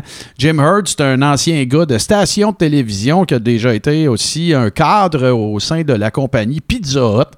Et la raison pour laquelle il avait été sélectionné, c'était tout simplement qu'il savait, euh, il s'y connaissait en termes de, euh, si on veut, de production télévisuelle, mais il ne connaissait, Sweet Fuck All, rien à la lutte, si ce n'est qu'il faisait partie de l'équipe qui, euh, de production qui euh, présentait un grand classique de la lutte dans le territoire du Missouri qui s'appelait Wrestling at the Chase. à Saint-Louis, plus précisément, dans le territoire, évidemment, bon, le, territoire Kansas City, Saint-Louis et tout ça. Euh, Puis euh, de, de- de la famille Mochnik, Sam Mochnik, en fait, qui présentait ça et qui, avait, qui a été euh, celui qui a été le président de la NWA pendant le plus longtemps, en fait. Fait que fait qu'il se ramasse là. Puis là, ben, ce gars-là, c'est idée de marde après idée de marde après idée de marde. Pour vous présenter un petit peu le genre d'idée qu'il avait, à un moment donné, il voulait présenter un tag team qui se serait appelé les Hunchback. Et les, ça veut dire bossu, ça. Pensez au bossu de Notre-Dame. Et euh, avec la, logique en arrière de ça, qu'ils seraient impinables parce qu'ils ont le dos rond, tu sais. Alors, ce à quoi paraîtrait-il, Oli Anderson, il a dit c'est niaiseux, j'ai juste à leur faire euh, un sleeper hold ou euh, les faire taper dans une prise de soumission, puis ça marchera plus tes hunchbacks. Ah, ouais. Mais ne reculant devant rien, ben écoutez, là, là on est à la belle époque où Vince sévit à euh, aller. Une des affaires que, que Vince a été reconnu pour faire euh, pendant longtemps, c'était de prendre des équipes méga badass et d'en faire des clowns. Je parle ici, entre autres, des Bushwhackers, qui avant s'appelaient les Sheep Herders et qui étaient une des équipes qu'on considère, que les puristes considèrent comme euh, des grands-papas ou les parrains du hardcore. Eux autres faisaient déjà à l'époque, dans les années 70, des affaires à coucher dehors et tout ça. Et là, ben, ils ont fait venir à la I en lui faisant licher la face des enfants et des niaiseries de même. C'était du gros fucking n'importe quoi, mais ça marchait. C'est ça l'idée. La power walk, là, puis le- le niaisage, là, ça, ça marchait. OK? Fait que Jim Hurd, il se dit, moi, faut que je trouve de quoi qui va être un peu la même affaire que ça. Il faut que j'aille euh, chercher de la crowd de jeunesse et tout ça, parce que les jeunes, ils veulent de la merch, ils vont acheter de la merch et ainsi de suite. Parallèlement à ça, vous allez dire, est-ce que t'es un teaser, Godette? Ben oui, je suis un teaser. Parallèlement à ça, il y a deux gars. Un gars qui s'appelle Greg Evans et un autre gars qui s'appelle Richard Sartain, qui font partie d'une équipe qui euh, lutte au sein euh, de la Deep South Wrestling de Jody Hamilton, euh, qui s'appelle les Rock and Roll Rebels. Bon, évidemment, oui, c'est un spin-off des euh, Rockers, Midnight Rockers, Rock and Roll Express. Euh, on est à l'époque où tout le monde cherche le, team équivalent, évidemment, des Rock and Roll Express, qui était l'équipe la plus over des États-Unis. C'est une maudite joke euh, à quel point ces gars-là étaient over et qui se sont fait baiser par toutes les promotions de lutte de l'histoire. Mais en tout cas, ça, ce sera un sujet pour une autre journée. Alors, euh, ben, euh, Jim Hurd présente l'idée de génie de créer une équipe qui aurait des, des cloches partout après eux autres. Et on va les appeler les ding-dongs. Le concept dans sa tête, c'est que ça va être le fun. Ils vont arriver, ils vont faire galing, galing, galing. Les enfants vont aimer ça. Ça va être le fun. On va vendre de la merch, on va vendre des cochonneries. Et là, les amis, pendant que je continue de vous parler de la, gamique de marde, ben, je ne peux pas euh, ne pas vous présenter euh, ce qu'a été euh, le premier match, en fait, des Ding Dong. Je vais vous faire jouer ça pendant que je continue de vous en parler. Mais voilà, ça a été ça, la, grande idée de génie euh, que Jim Hurd a eu pour euh, trouver son équipe qui serait intéressante, évidemment, pour les enfants. Euh, dans le- le- le- le- ce que ça aura donné comme résultat, au final, puis tiens, je vais, je vais le montrer. Là. Si vous n'êtes pas sur Twitch avec moi, euh, les boys, euh, allez-y parce que vous allez le voir en même temps. Quand Ouais, je dis ben- les boys, je parle de vous deux. Là. Si vous J'ai ouvert mon Twitch juste pour ça. Bon, parfait. Fait que là, ben, vous voyez dans le ring que le premier match qu'ils ont eu, en fait, c'était avec le jobber des jobbers, M. George South, de qui Ric Flair a déjà dit que s'il avait voulu, il aurait probablement pu être champion de la NWA, ce gars-là, tellement c'est un bon worker. Mais George, il aimait pas ça, voyager. Alors voilà. Fait qu'on voit son partner dont, euh, dont on se fout carrément du nom parce que ça n'a aucune importance. Et là, ben, euh, ils ont fait leur début, euh, justement. C'est- Ça, là, ce que vous regardez, c'est. Tiens, regarde-moi ça. Regarde ça, si c'est beau. Cool, Hey, C'est-tu pas qu'une belle équipe, ça, mon chum? Écoute, moi, ben, après le poignet, après le cheville, il y a des garlots. Et là, ben, l'idée, c'était justement. Le match, c'est ça, c'est le premier match qu'ils ont jamais eu contre deux jobbers. Et euh, c'était en fait. euh, Oh my God. ah, c'est débile, hein? Et ça, c'était en fait dans le cadre, écoute bien ça, de Clash of the Champions 7, qui était une carte qui était télévisée, parce que Clash of Champions, ça faisait partie des, des trucs que euh, la WCW bouquait et qui n'était pas un pay-per-view. Euh, puis il s'attendait, euh, écoute, là, Jim Hurd s'attendait à une grosse réaction, puis gros fan response. Et ce qui est arrivé, ben, vous vous en doutez bien, tout le monde les huait. Et euh, ben écoute, vous voyez, hein, on est dans le, on est dans les lutteurs masqués, on est dans euh, le, c'est- du gros espèce de n'importe quoi, là, on va s'entendre là. Euh, Puis écoute, les, les, les gars, en termes de worker, euh, tu sais, j'oserais pas dire que, tu sais, c'était pas des gars qui, qui, qui, qui avaient du talent ou peu importe, il y a rien qui peut permettre de, de- croire le contraire. Par contre, ben, tu sais, on va s'entendre que regardez, là. J'ai- Est-ce que j'ai besoin, pour ceux qui nous écoutent et qui ne peuvent pas regarder, ça va vous inciter à venir nous voir sur Twitch de un, mais de deux, ces deux gars masqués, ils ont l'air des Green Men qui, à Vancouver, là, quand tu vois le, quand les, les, les Canucks ils jouent, mais ils sont jaune-orange. Sur le chest, ils ont une grosse cloche qui, re- qui ressemble à la cloche que tu vois sur bien des logos de compagnies de téléphone. Après le poignet, puis après le cheville, ils ont des grelots et leur saut est jaune-orange. Puis tu sais, là, c'est pas un, On va se le dire, les gars, là, c'est pas un jaune-orange badass, ça, là. là. On est-tu d'accord? c'est- Écoute, c'est un peu jaune-orange, son d'Halloween, là, je te dirais. Ouais, ouais, ouais, OK. Suçon d'Halloween, j'aime ça. C'est c'est un bon, euh, c'est un bon. Évidemment, là, on est dans les spots un peu comiques, Chris Cross, euh, tu sais, tout ça. Puis, euh, comme je vous dis, là, c'est- pas quelque chose qui va vous marquer à vie, là. Ça dure 6 minutes 21. Le finishing move, c'était un leg drop du troisième câble, un peu à. Euh, ouais, un peu à la Bobby Eaton, pour ceux qui sont des, des mélomanes de la WCW et du Midnight Express. Euh, fait que regarde, là, le Press, euh, tu sais, tout ça. Tu vois que tu sais, on n'a pas affaire, là. euh, on n'est pas avec Kurt Angle puis Chris Benoit, là. On va se le dire tout de suite, et, là. et là, le pire, Martin, là, écoute, je regarde le match, je t'écoute parler. Fait deux fois que je vois les gars être obligés de donner des coups de pied sur, sur le ring pour euh, faire ça, faire ton, enlever les cloches. Parce que les cloches tombent pendant qu'ils sont dans le Ah, ring. tu vois, fait que, euh, en plus de ça, l'affaire qui fait rire de toi, euh, elle tient même pas après toi, t'as l'air encore plus bozo. Fait que je vais, je vais, tiens, on, a assez vu, là, mais, fait que voilà. Puis là, ben, ce qui est arrivé, c'est que, que- comme je le disais, euh, s'attendant à avoir une fan reaction positive, ben, ils s'en sont rendus compte euh, tout de suite que ça avait aucun espèce de bon sens. Comme je vous disais, le- leur premier match a eu lieu en 89 euh, au, au mois de juin. Et euh, écoute, ce qu'ils ont décidé de faire avec ça, ben, euh, c'est pas compliqué. Euh, le, le 26 août, donc, tu sais, un petit peu plus de deux mois plus tard, ben, ce qu'ils ont fait, c'est qu'ils ont mis à WCW Worldwide, qui est un show équivalent peut-être à, écoute, dans le temps, à la, WWE, comment ça s'appelle, Shotgun ou, tu sais, whatever, le, le show dont on se sacre. Superstar. Bon, non, mais même pas Superstar, ça, au moins ça setupait pay-per-view. euh, euh, c'était Shotgun, oui. Mais peu importe. euh, donc, WCW Worldwide, c'était comme un ramassis de matchs qu'ils mettaient ensemble pour faire un show du Nord. Il n'y a aucune storyline là-dedans. Et ils ont fait jobber en 47 secondes. euh, avec qui les boys? Avec les Skyscrapers. Euh, Puis les Skyscrapers ont eu deux versions. Là. Les deux avaient euh, celui que vous connaissez comme s'appelant l'Undertaker. Une version avec Dan Spivey, puis l'autre avec euh, Sid Vicious. Fait que vous avez vu ces deux bozos-là, qu'est-ce qu'il avait de l'air. Fait que ça vous donne une bonne idée euh, de euh, ce qu'il y avait de l'air, euh, ce qu'ils ont eu l'air contre les Skyscrapers de 1 et de 2. Un autre gars qui s'appelle Mike Shaw, mais que vous avez connu sous le nom de Bastion Booger, qui a été lui aussi euh, fait partie des gamiques de marde, euh, évidemment, à la WWE. À l'époque, il s'appelait Norman the Lunatic.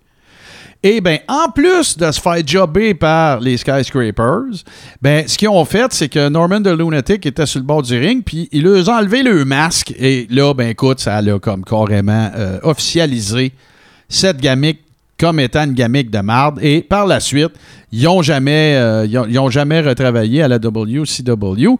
Euh, la, la, la, la, eux autres sont reconnus. Tu sais, la, première run qu'ils ont eue, pas à la WCW, mais à la, comme euh, Rock'n'Roll Rebels euh, dans Deep South Wrestling, c'était, euh, écoute, là, ça allait pas mal, mais là, la WCW, le gros chèque puis tout, mais comme je te dis, Pro Wrestling Observer, Bleacher Report, Bill Apter, dans toutes ses publications, ont toujours traité de cette équipe-là comme la pire gamique de l'histoire, ou en tout cas, si c'est pas numéro un, c'est numéro 2.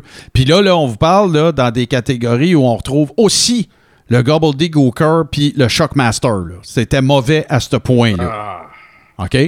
Fait que euh, voilà, chers amis, c'est ce qui euh, va mettre fin à cette gamique de marde de, de cette semaine. Et là. Hey, on- Martin, Ouais, Martin, ouais, ouais. bien important, là. Uh-huh. La première fois que dans tes équipes, euh, de- dans tes gimmicks de marde, que c'est une équipe, c'est jamais arrivé. Je m'en rappelle pas. Je suis pas sûr, pour vrai, Steve.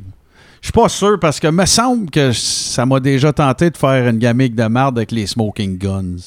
Mais je me Ah. rappelle pas si je l'ai faite. Ça, c'était trop un choix C'est personnel. comme une espèce de haine pour les smoking guns. Ouais, ben le pire, c'est que les deux workers, je les aime bien. Je trouve qu'ils ont. C'est. euh, tu sais, euh, voyons. Euh, c'est pas que je veux le nommer. je- C'est pas que je veux dire le nom. Puis là, il y a. Billy, puis Billy. Gunn puis euh, Billy puis Bart Gunn. Euh, dans le fond là, c'est c'est deux gars classiques qui se sont pas fait passer une bonne main de cartes en arrivant à la WWE. Je m'explique. Les deux gars, ils, sont arrivés en tant que les Smoking Guns. Sauf que, tu sais, bon, à un moment donné, là, ils ont tout fait ce qu'ils pouvaient faire avec les Smoking Guns. Ils étaient face, ils ont mis heel, ils ont fait un paquet d'affaires avec. Puis quand ils les ont séparés, ben Billy Gunn, j'ai pas besoin de vous raconter. Écoute, euh, il, a, essayé d'être un rockabilly. Il a essayé que son nom, ça soit son fessier. Euh, Bart Gunn, même affaire. Puis Bart Gunn, en plus, probablement, en gagnant le Brawl for All, qui était une des pires idées de l'histoire de la lutte, ben en gagnant ça, il, s'est tué. C'est là qu'il a tout perdu. tu sais. Puis tout ce qu'il a fait, c'est qu'il a gagné. Au final de ça, il va avoir fait euh, peut-être... euh, quoi, il y a eu trois combats. Gagné, ça donnait 5 000. Demi-finale, 25, plus 75. Il a peut-être fait 110 000 piastres avec ça. Tu sais. Tu essaieras Ouais, de bâtir une retraite avec ça. Là, tu sais, parce qu'après, Ah il a pu travailler. Là. Ça a été fini. là. Le coup de poing de Butterbean, là. Ben, dans, écoute, dans sa Bart Gun. là. je suis surpris qu'il soit encore en vie. Ben, euh, puis, puis le pire là-dedans, les gars, là, c'est que à quoi ça servait de blesser des workers comme ça? Si- Ben, regarde. ça a été jambon. C'est rare, je dis que ça a été jambon à la lutte, mais là, ça, ça avait été jambon. La... En fait, là, l'autre affaire qui, qui- qui est importante de mentionner, là, c'est que, tu sais, on, parle de. Des ding-dongs. On parle de Bart Gunn. Tu sais, pourquoi les jobber, les faire avoir l'air d'une gang de kékettes, puis plus les utiliser après? Tu pourquoi? Tu sais, je veux dire, si, si tu leur enlèves leur masque, là, OK, oui, il y a tout le mythe là, de, du masque, là, puis tout. Mais si tu leur enlèves leur masque, ça veut dire que tout le monde sait que c'est les rock and roll rebels. Puis que s'ils veulent retourner dans le territoire après ça, ils sont plus marketables, c'est deux maillets. Ah non, Tu fini. comprends? Bart Gunn, c'est la même affaire. Tu sais, tout le monde a dit, puis là, écoute, j'ai pas d'opinion sur le sujet, je le sais pas. Sauf que, euh, tu sais, si on parle de. euh, C'était un peu stagé pour que ce soit Steve Williams, euh, Dr. Death, Steve Williams, qui gagne le Brawl for All, puis que c'est pas ça qui était arrivé. Tu peux pas scraper la carrière de quelqu'un pour ça, là. Pourquoi? Tu sais, il était supposé d'être dans un d'être dans un programme pour la belt après celui qui gagnait Brawl for All. Ben mettez-les dans un programme pour la belt, puis c'est tout. Au pire, vous allez vendre des tickets, puis vous allez peut-être découvrir une nouvelle star, là. Tu sais, vous allez peut-être. euh, écoute, là, je veux dire, euh, euh, Stone Cold avant qu'il s'appelle Stone Cold, là, personne ne savait quoi faire avec. T'es bon dans le ring, personne ne savait que t'es bon sur le mic. Donne-y une chance. Puis après ça, tu feras ce que tu veux avec. Mais là, ils ont complètement scrappé. Puis, tu sais, même euh, Butterbean lui-même, il en parle. Tu sais, si vous avez vu euh, Dark Side of the Ring, dans lequel il en parle, il, en- il y a une entrevue avec Butterbean, puis il dit carré, il dit... Je l'ai dit à plein de monde avant, j'ai j'ai du respect pour les lutteurs, puis tout, mais là, tu parles de deux affaires complètement différentes. Euh, Il n'y a aucune chance. Puis regardez ce qui est arrivé. 30 secondes, c'était fini. là. Puis c'est- 30 secondes, ça force. Mais en tout cas, Ouais. Pour moi, tu comptes l'entrée. là. Ben ouais, parce que écoute, Butterbean ne marche pas aussi lentement que ça, là, puis il s'est rendu vite à. Oh, ouais. J'ai l'impression que Bart voulait même pas avancer dans le combat. Il- il- il- on dirait qu'il était terrorisé ou je sais pas trop quoi. Butterbean s'est avancé, papa, fini. Ah non, puis euh, même en plus, et- et le Butterbean, quand il raconte le. Quand, quand il raconte le, le truc, euh, il dit carrément qu'après qu'il knock la première fois, il espère qu'il se relèvera pas. Je veux pas y faire mal, là. Je le savais qu'il n'y avait aucune chance. Reste à terre, reste à terre. Ben non, il se relève, là. Wham, wham, wham, fini, là. C'est comme si un boss il avait passé sur, sur, sur Bart Gunn. Fait qu'en tout cas, écoutez, messieurs, c'est, on a un autre gros segment qui s'en vient. C'était, bien sûr, euh, la gamique de marde. Et, euh, bah, tu vois, regarde, j'ai fait une vérification. Je voulais savoir si le chat marchait parce qu'il n'y avait plus de commentaires. J'ai écrit dedans, puis j'ai eu une réponse. Je suis à l'écoute. Écoute, ça doit être pas si intéressant. D'abord, t'as à boire. OK, parfait. Mais blague à part, euh, fait qu'on va faire une petite pause, les gars. Puis là, j'espère que vous êtes prêts.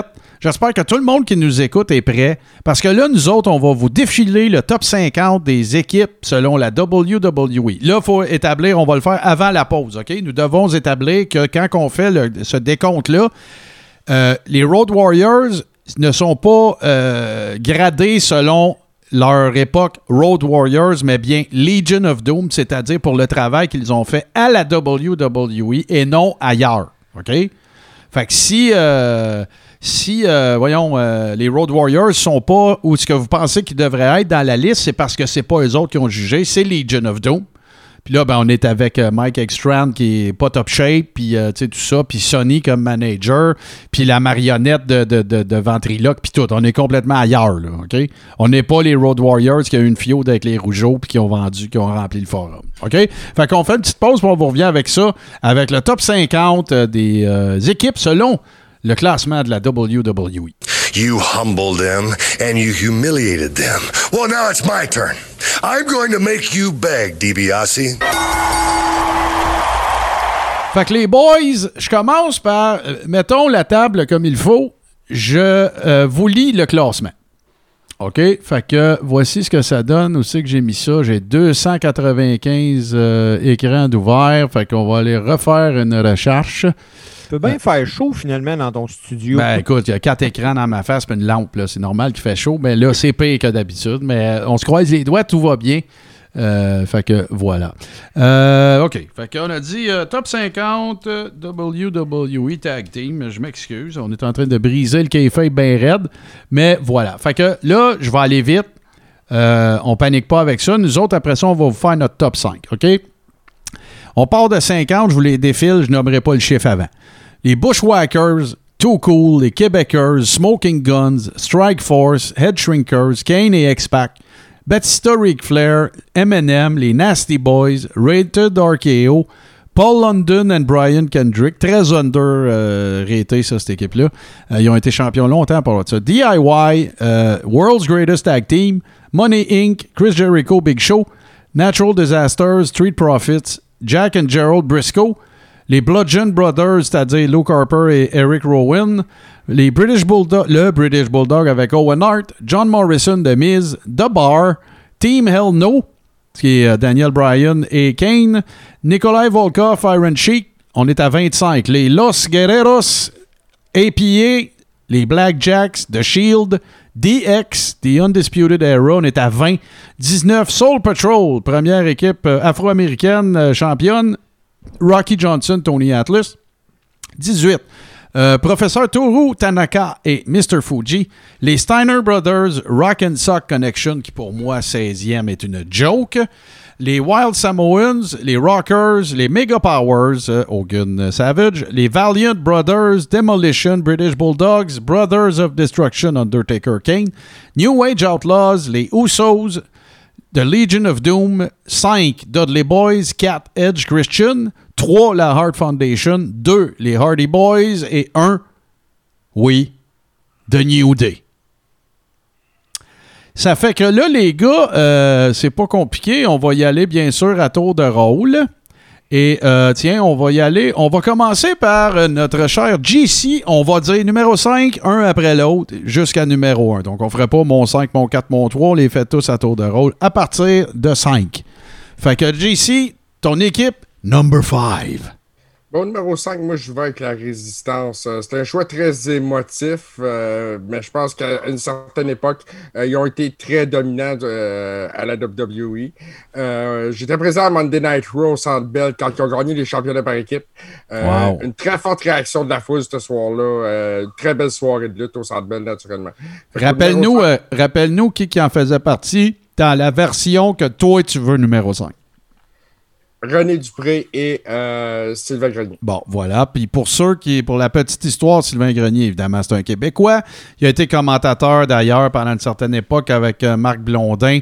Euh, Était-ce à la TNA ou à la WCW? Ouais, ben je pense qu'il avait fait les deux. En tout cas, peu importe. Et dans le cas de René Dupré, ben écoute, c'est une famille de promoteurs et de workers euh, de l'Est canadien. Euh, D'ailleurs, euh, tu sais, on a Dr. D, David Schultz a, a déjà travaillé dans ce territoire-là. Rocky Johnson, on en a déjà parlé. Il y a plein de monde. Même, écoute, ça va jusqu'à J.J. Dillon qui allait travailler dans l'Atlantique euh, quand il y avait des pauses un peu partout aux États-Unis. Fait c'est un territoire un peu méconnu, honnêtement, mais c'est de ce René Dupré-là qu'on parle. Alors, euh, numéro 5, JC, la résistance. Puis écoute, on, pa- on parle de deux bons workers aussi. Là. C'est pas comme si euh, était là par accident non plus. Mais il y avait du heat. là. C'était les Français, puis toute la patente. Ah oui, écoute, euh, pour le public américain qui est très euh, anti euh, tout ce qui n'est pas américain, euh, on va dire que la hate aux États-Unis. Euh, ce soir-là, à Montréal, à Monday Night Raw, ben, c'était eux autres les héros. Euh, si je ne me trompe pas, ils affrontaient euh, Edge et Chris Benoit pour les championnats par équipe. Là. Je- C'était Nice, nice. Un gros combat de lutte, un main event, une belle soirée à Monday Night Raw. Et là, ben, euh, dans notre répétition, qu'on pensait qui était la grande première, euh, Steve euh, nous a fait part du fait qu'il avait dû faire des choix très déchirants. parce que 5, c'est pas beaucoup. Puis nous autres, ben, on est de même. Vous connaissez ma très grande propension pour le hashtag rigueur calice.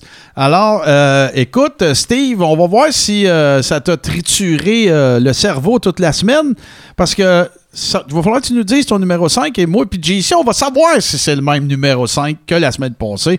Alors, Steve, you're number 5. Écoute, avant de nommer mon numéro 5, là, je vais le faire parce que je l'ai fait la semaine passée, malheureusement, puis ça n'a pas marché. Il y a deux points bien importants. Premièrement, on parle d'équipe de lutte.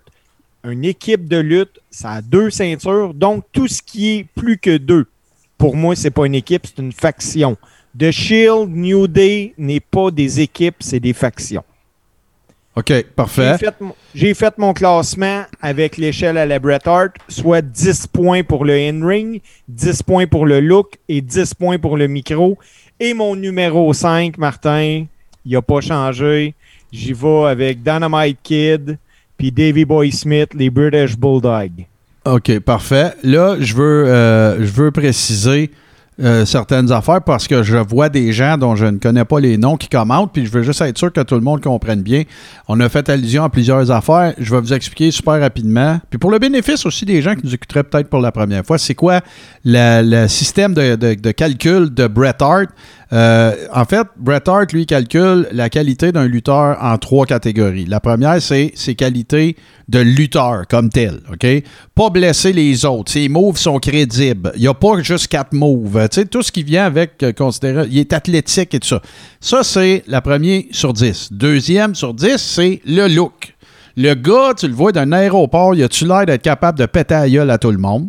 Ou euh, est-ce qu'il dégage quelque chose, un charisme euh, irrésistible qui fait que tout le monde va aller le voir? Et euh, la dernière catégorie, c'est ses capacités sur le micro. Donc, euh, euh, promouvoir un combat, euh, jouer un rôle dans un angle, vendre des tickets, en gros, là, c'est pas mal ça. Ce sont les trois catégories que Bret Hart, et il lui donne une note sur 10 aux trois catégories, ça donne une note sur 30. Fait que ce que Steve est en train d'expliquer là, c'est que lui il a pris une approche plus académique. Alors, dans ce sens-là, oui, c'est vrai que British Bulldogs, c'était pas des gros talkers, on va dire ça comme ça. Fait que ça explique un petit peu son choix. Maintenant, c'est à mon tour. Alors, mon number 5, à moi, c'est Demolition. Je pense que euh, parmi... euh, Il y a- il y, a deux, trois affaires qui me font les choisir au numéro 5. La première, c'est que je pense qu'il y a une erreur majeure que tout le monde a faite et qu'ils font encore de prétendre que c'était un total pastiche copycat des Road Warriors. C'est pas faux. Je dis pas que c'est faux. Mais il y a une couple d'affaires qui entrent en ligne de compte. La première affaire, le masque. Le masque qu'il y avait d'en face.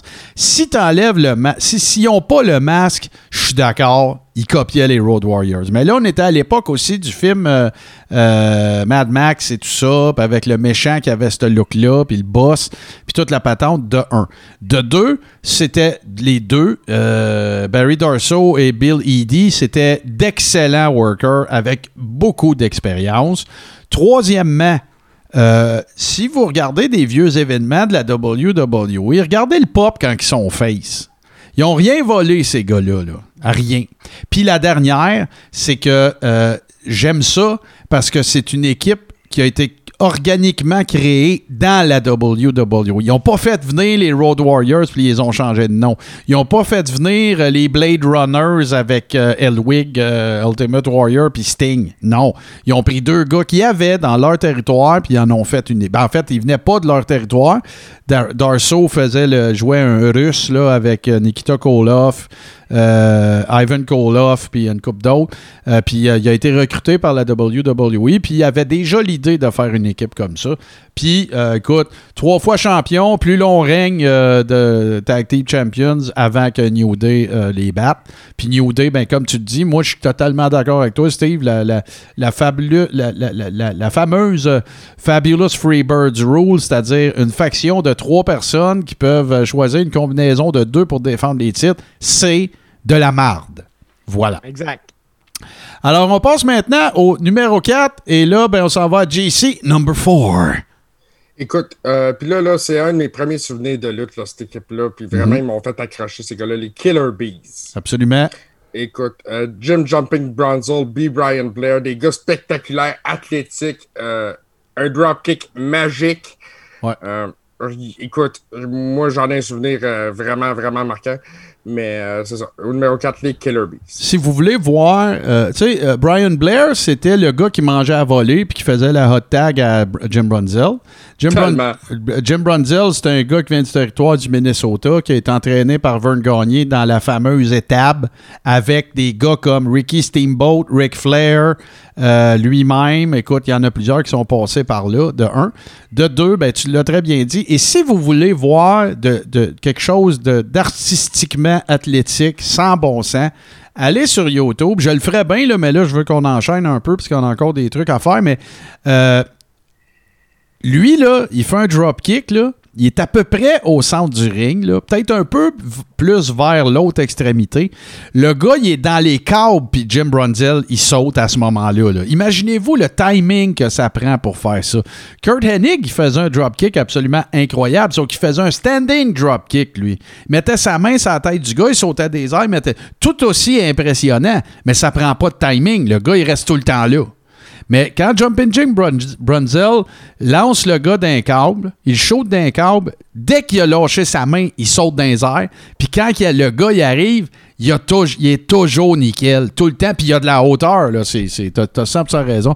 C'est de toute, euh, de toute beauté. C'est euh, poetry in motion, j'ai envie de dire ça comme ça. Puis là, je vois Les mon gars, Steve. euh, Steve, il veut dire de quoi, là? Ouais, ouais, mon, mon souvenir des Killer Bees, là. Je sais pas si vous vous rappelez, mais des fois, ça allait un petit peu moins bien pour eux autres, là. Là, ils débarquaient du ring puis ils se mettaient des masques. Puis là, ils Ben switchaient entre eux autres. Oui. Ouais, ouais, c'est une gamique qui faisait ça, puis ils l'ont fait. euh, ils ont eu une fiode assez mémorable avec Nikolai Volkov puis Lyron Sheik, entre autres, puis ils ont déjà, euh, ils ont déjà fait ces petites, euh, ces petites Somerset-là, euh, effectivement. Donc, JC, numéro 4, Killer Bees, on passe à Steve, number 4. Euh, mon numéro 4, euh, c'est une équipe que pour moi avait tellement un talent incroyable. Euh, Peut-être une petite faiblesse au micro, mais le in-ring, le look, tout était là. C'est Tito Santana puis Rick Martel, la Strike Force. Bon, parfait. Puis là, je vous annonce en primeur que moi, la semaine prochaine, les copains, je vais avoir une chronique qui va vous parler d'un monsieur qui s'appelle Tom Zink, qui était en fait le partner, qui est décédé euh, malheureusement depuis quelques temps, mais c'était le partner de, de Ricky Martel à l'époque de la Can-Am Connection. Rappelez-vous WrestleMania 3. Euh, c'était euh, contre Morocco puis Bob Orton, je pense. Euh, puis écoute, les deux. Ouais, les, oui, exact. Les, les deux gars, pour- sans rien enlever à Tito Santana, là, mais euh, les deux gars, il y avait le look, les deux gars, il y avait, tu sais, euh, euh, Teen Idol, euh, tout était là, les body, toute la patente. Mais des fois, les amis, ça arrive que tu peux être un bon lutteur, over, qui paraît bien, peut être un épais. Mais on va vous parler de Tom Zink euh, à travers les mots de Ricky Martel parce que euh, il a raconté l'histoire euh, très en détail, puis je vais vous raconter ça. Un beau rendez-vous manqué par un épais. Voilà.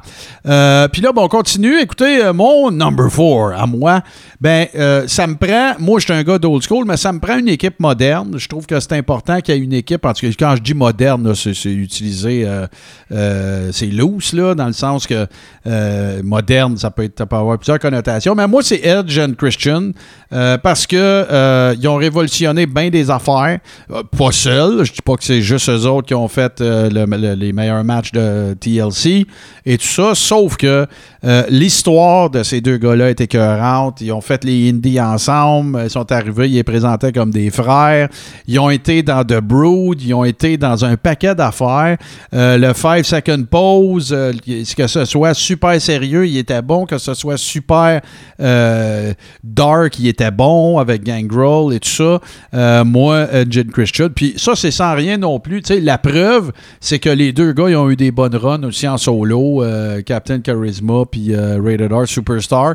Euh, moi, ma quatrième équipe, c'est vraiment Edge and Christian.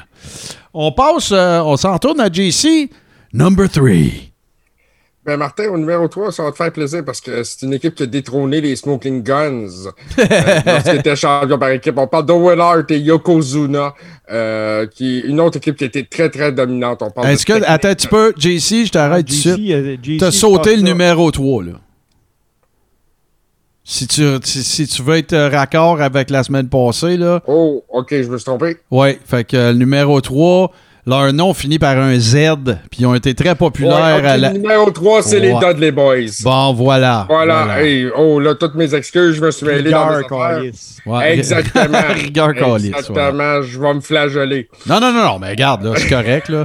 Euh, Mais oui, les Dudley Boys, Devon, Ray. Euh, Puis là, là c'est juste pour euh, la run WWE, on s'entend, là. Ouais, ouais, il Euh, faut, Leur, leur il faut. participation au TLC avec Edge Christian, les Hardy Boys. Euh, juste ça, en soi, cette feud-là entre les trois équipes, euh, fait en sorte que cette place-là est amplement méritée. Sais-tu qu'est-ce qu'ils ont raconté dans le, le fameux showcase là, sur le, le network? Euh, ils ont fait un spécial qui parlait des pillés. Tu sais, on s'entend, là, JBL puis euh, Farouk. Là, c'est pas des enfants de cœur, là, OK? Puis, tu sais, eux autres, quand que les Dudley Boys sont arrivés de ECW, ben, tu sais, euh, le- les gars, ils ont, voulu les tester. tu sais. Parce que là, là, toi, t'arrives, hein, puis t'es bien bon pour te crisser en bas d'un stage, de des tables, puis pitcher du fake fire d'en face, puis tout. Mais regarde, là. Puis s'étaient fait aller le, le, clapper un peu, les Dudley Boys. C'est des gars qui ont, qui ont pas la langue dans leur poche non plus, là. Et ça a l'air que ça n'a pas été trop long que APA ont réalisé qu'il y avait affaire à des vrais, là. Parce que, ça, parce que même JBL, il dit, ils nous ont. ils- on, a- on leur en a donné, là, mais ils nous en ont sacré toute une. Puis là, quand on parle de ça, on parle pas de se battre pour vrai. On parle de donner des stiff shots, là. Tu donnes. Tu clubs quelqu'un dans le dos avec ton avant-bras, ben, tu swings à pleine capacité, là. Tu feras pas exprès pour les blesser. Tu ne devras pas lui briser des membres, casser une dent ou des affaires comme ça. Mais tout ce que tu fais, c'est stiff. Fait que ça a l'air que les Dudley Boys, ils étaient capables d'en prendre, mais ils étaient capables d'en donner aussi. Moi, j'ai trouvé ça très, très cool. Mais oui, puis là, comment ne pas euh, se rappeler, bien sûr, du spot, May Young et de la table. Absolument euh, fantastique. Écoute. Bon, euh, mais May Young qui était encore à cet âge-là tellement euh, willing, là, je vais utiliser l'expression. là. ben, moi, j'aurais dit cinglé, mais oui, oui, willing. C'est ça. Euh, écoute, euh, à son âge, elle elle avait pas peur de rien, puis euh, C'est tout à son honneur. Absolument, absolument. Alors, euh, on va passer maintenant au number 3 de Steve. Écoute, mon numéro 3, Martin, c'est un des, une des équipes là, le plus loin que je me souvienne euh, qui me faisait triper. C'est vraiment deux gars que moi, je considère de super bons workers. Euh, je parle de Mike Rotendo puis Barry Woodham, le US Express. Euh, moi, dans mon dans mes tous les choix, il y a 15 choix, c'est celui que je trouve le plus weird. Mais ce que je vais te concéder, par exemple, c'est que n'importe quelle équipe qui a Barry Windham dedans, je suis d'accord. Parce que Barry Windham, c'est définitivement. Lui et Brad Armstrong, c'est probablement les deux workers les plus sous-estimés de l'histoire de la lutte. Ça, Ouais. je te le concède. Barry Windham, il y avait tout, sauf, euh, je te dirais, le mental, dans le sens qu'il a, il a pris pas mal de mauvaises décisions. La I, a offert des grosses runs, euh, WCW aussi, puis tout. Puis là, ben, ah non, non, moi, je suis je prends un break, je m'en vais. C'est une espèce de bohème, le gars, là, tu sais. puis, Ben, euh, c'est ça que je m'en allais dire, justement. Barry Windham, là, le problème, il était là, il faisait son argent. Oups, à la fin du contrat, c'est pas lui qui allait s'asseoir et dire à Vince, hey, donne-moi un autre contrat. Non, non. Je m'en vais, je vais aller dépenser un peu, je vais, je vais profiter de la vie, mais je vais revenir à un moment puis je suis tellement bon que tu vas m'en redonner un autre. Ben, c'est ça. Et la rumeur veut qu'il fut un temps où Barry Windham était très bien marié, si tu vois le genre euh, de ce que j'essaie de dire. Il était avec une dame qui venait pas du monde de la lutte, qui n'était pas nécessairement connue, mais qui était très bien nantie. Alors, euh, ça a l'air que ça changeait un petit peu euh, ses priorités. Mais oui, puis Mike Rotundo, ben lui aussi, c'est un gars de. C'est un shooter, hein, en fait. C'est un gars qui a lutté amateur euh, beaucoup. Puis Barry Windham, ben écoute, c'est une deuxième génération. Mike Rotundo, c'est son beau-frère. Il a marié sa sœur. Puis c'est le père. Son partner, c'est le père de Bray Wyatt et de Bo Dallas, qui est passé dans le blender avec une des deux dernières batchs. Voilà. Euh, c'est à mon tour, je crois. Et voilà, numéro 3. Ben, moi, c'est un choix sentimental de petit gars euh, qui se rappelle de l'époque de, de- de WrestleMania 9. Mais moi, c'est les Steiner Brothers, mon numéro 3. Parce qu'il y avait tout. Il y avait le look. Sur le mic, on va se le dire, c'était pas des gros chars, puis il y avait bien du jappage, puis le, le saut, leur, leur, ils portaient des singlets fluo avec un damier euh, jaune fluo, puis l'autre bord rose, puis c'était un peu weird. Mais dans le ring, quel workers, quel body. Euh, le Frankensteiner, pendant des années, euh, Scott Steiner était le seul à faire ça. Euh, je dis pas qu'il n'y en avait pas d'autres au Japon puis tout là. Les gars ils ont eu des grosses runs au Japon, dans WCW, dans la I. Euh, écoute, moi pour moi, c'est des badass à pu. Et un move que je n'ai jamais revu se faire, c'est euh, Scott Steiner, il a son frère, ses épaules. Euh, Il y a Ricky Shee qui, qui, faisait partie de, de- de- de- des Head Shrinkers dans le match à WrestleMania 9. Et euh, il, veut, en, fait, je, m'excuse. Magnificent Samu a sur ses épaules Scott Steiner. Euh, Pas Scott Steiner, mais euh, son frère, je sais pas, Rick. Puis Ricky Shee, qui était l'autre moitié des Head Shrinkers, il est sur le troisième câble, puis il veut y faire le genre de move des Road Warriors, la corde à linge. Et Rick Steiner l'attrape et il fait un power slam de ses épaules de Samu avec un gars de 300 livres. Moi, j'ai été assommé de ce move-là. Je n'ai jamais revu ce move-là se faire.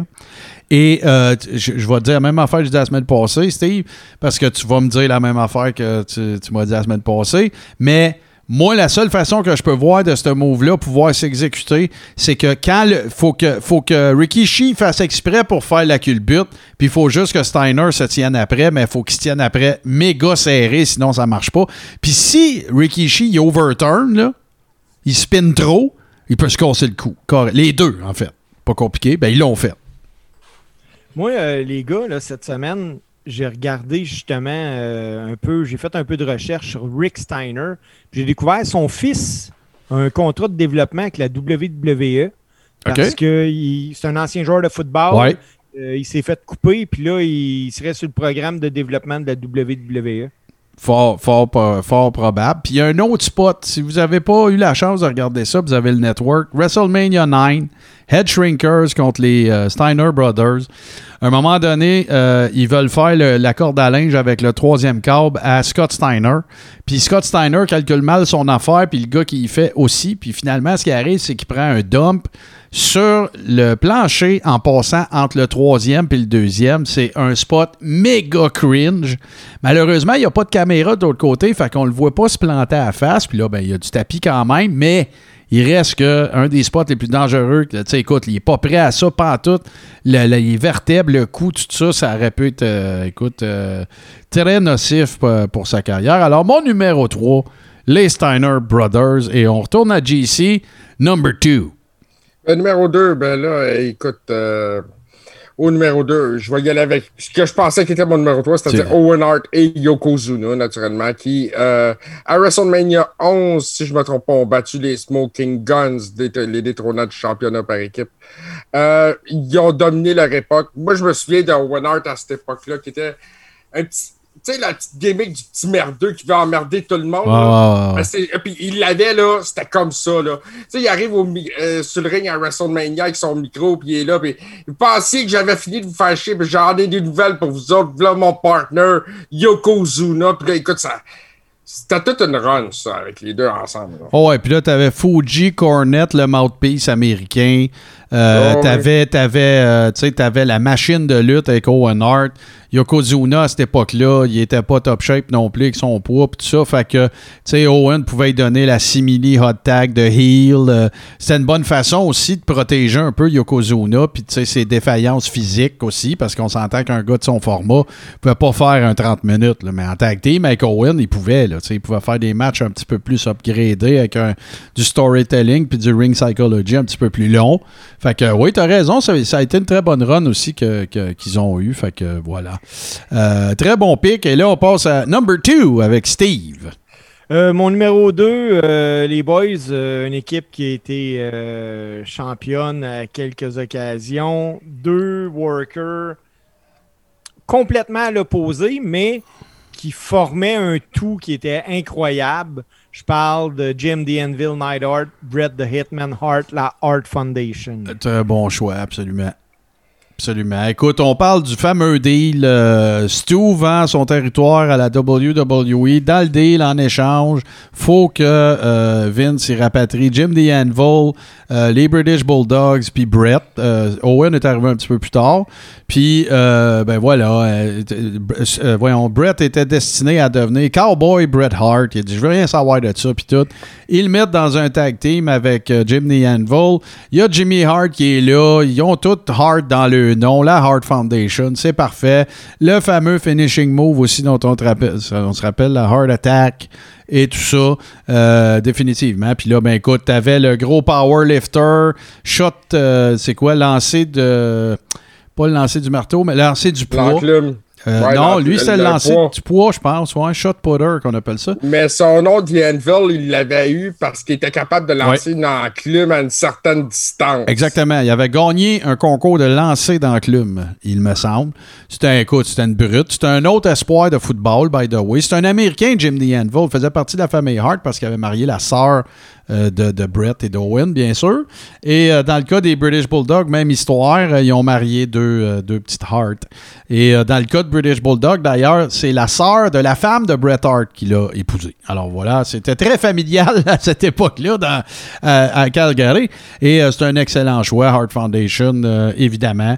Puis, euh, tu sais, euh, oui, Bret, euh, Marley, il a décollé de Jim the Anvil parce qu'on voyait très bien son talent. Puis c'est un ring general et ainsi de suite. Puis il y aussi le fait que Jim the avait des petits problèmes avec ses démons personnels, comme on appelle ça dans le monde de la lutte, et que euh, s'était mis euh, le pied dans la bouche pas mal à un moment donné parce qu'à cause d'une mauvaise d'une décision avec laquelle il n'était pas d'accord, il s'est mis à garocher des moniteurs puis il a cassé la cheville d'un des employés de la WWE.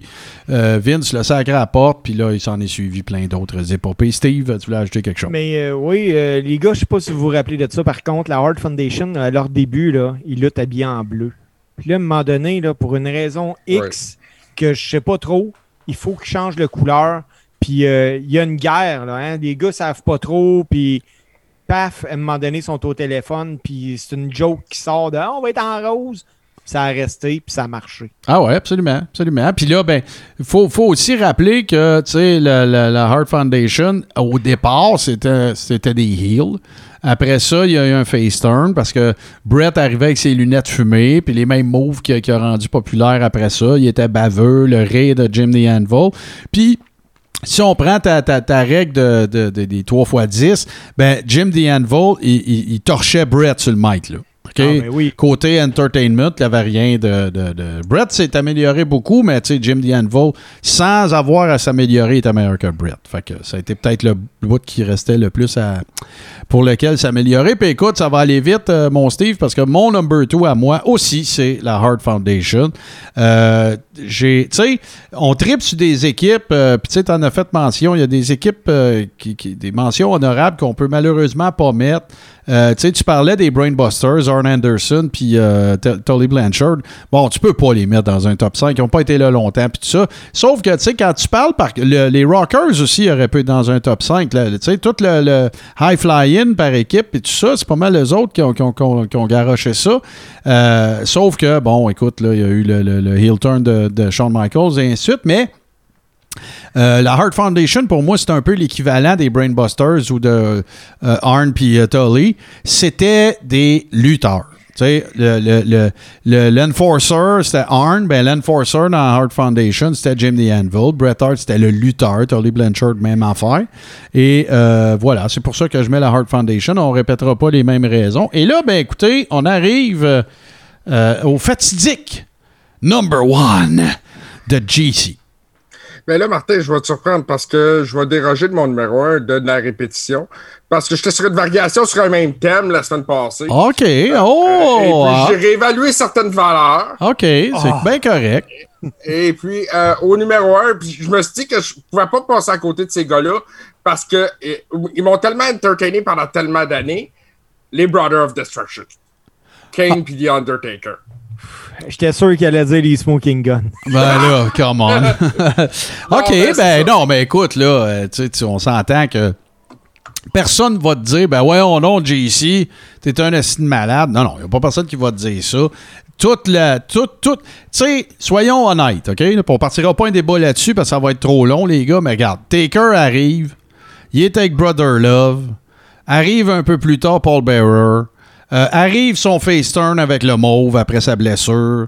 Arrive tout ça. Puis là, ben, à un moment donné, soyons honnêtes, l'arrivée de Kane a revivifié la gamique de l'Undertaker. C'est clair. Et. Ah, il a redonné des années. Ben oui, puis n'eût été, si l'Undertaker avait pas existé, là, on suppose plein d'affaires. Venez pas me dire, ben non, Kane n'aurait pas existé si l'Undertaker. Non, non, c'est pas ça que je suis en train de dire. Ce que je suis en train de dire, c'est si Kane était arrivé puis que l'Undertaker avait pas existé, le big man de la WWE dont on parlerait, ça serait Glenn Jacobs. Ça serait Kane.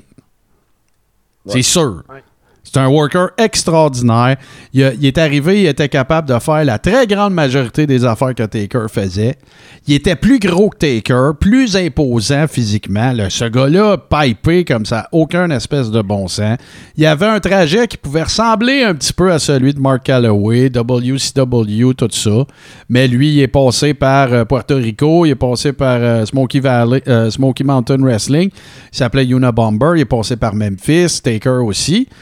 Il arrive, puis là, ben écoute, t'as eu, euh, voilà, t'as eu un clash, euh, pas un clash, mais t'as eu un match made in hell, dans le fond, de ces deux gars-là, avec la storyline que c'est des frères. C'est vraiment pas un mauvais pic, mais qu'est-ce que tu te rappelles le plus? Que- Qu'est-ce que tu te souviens? Puis Là, je veux pas te mettre sur le spot non plus, s'il y a quelque chose que peut-être pas réfléchi à Euh, ça ben, non plus, là, mais... Moi, je me souviens, écoute, quand il y a eu le.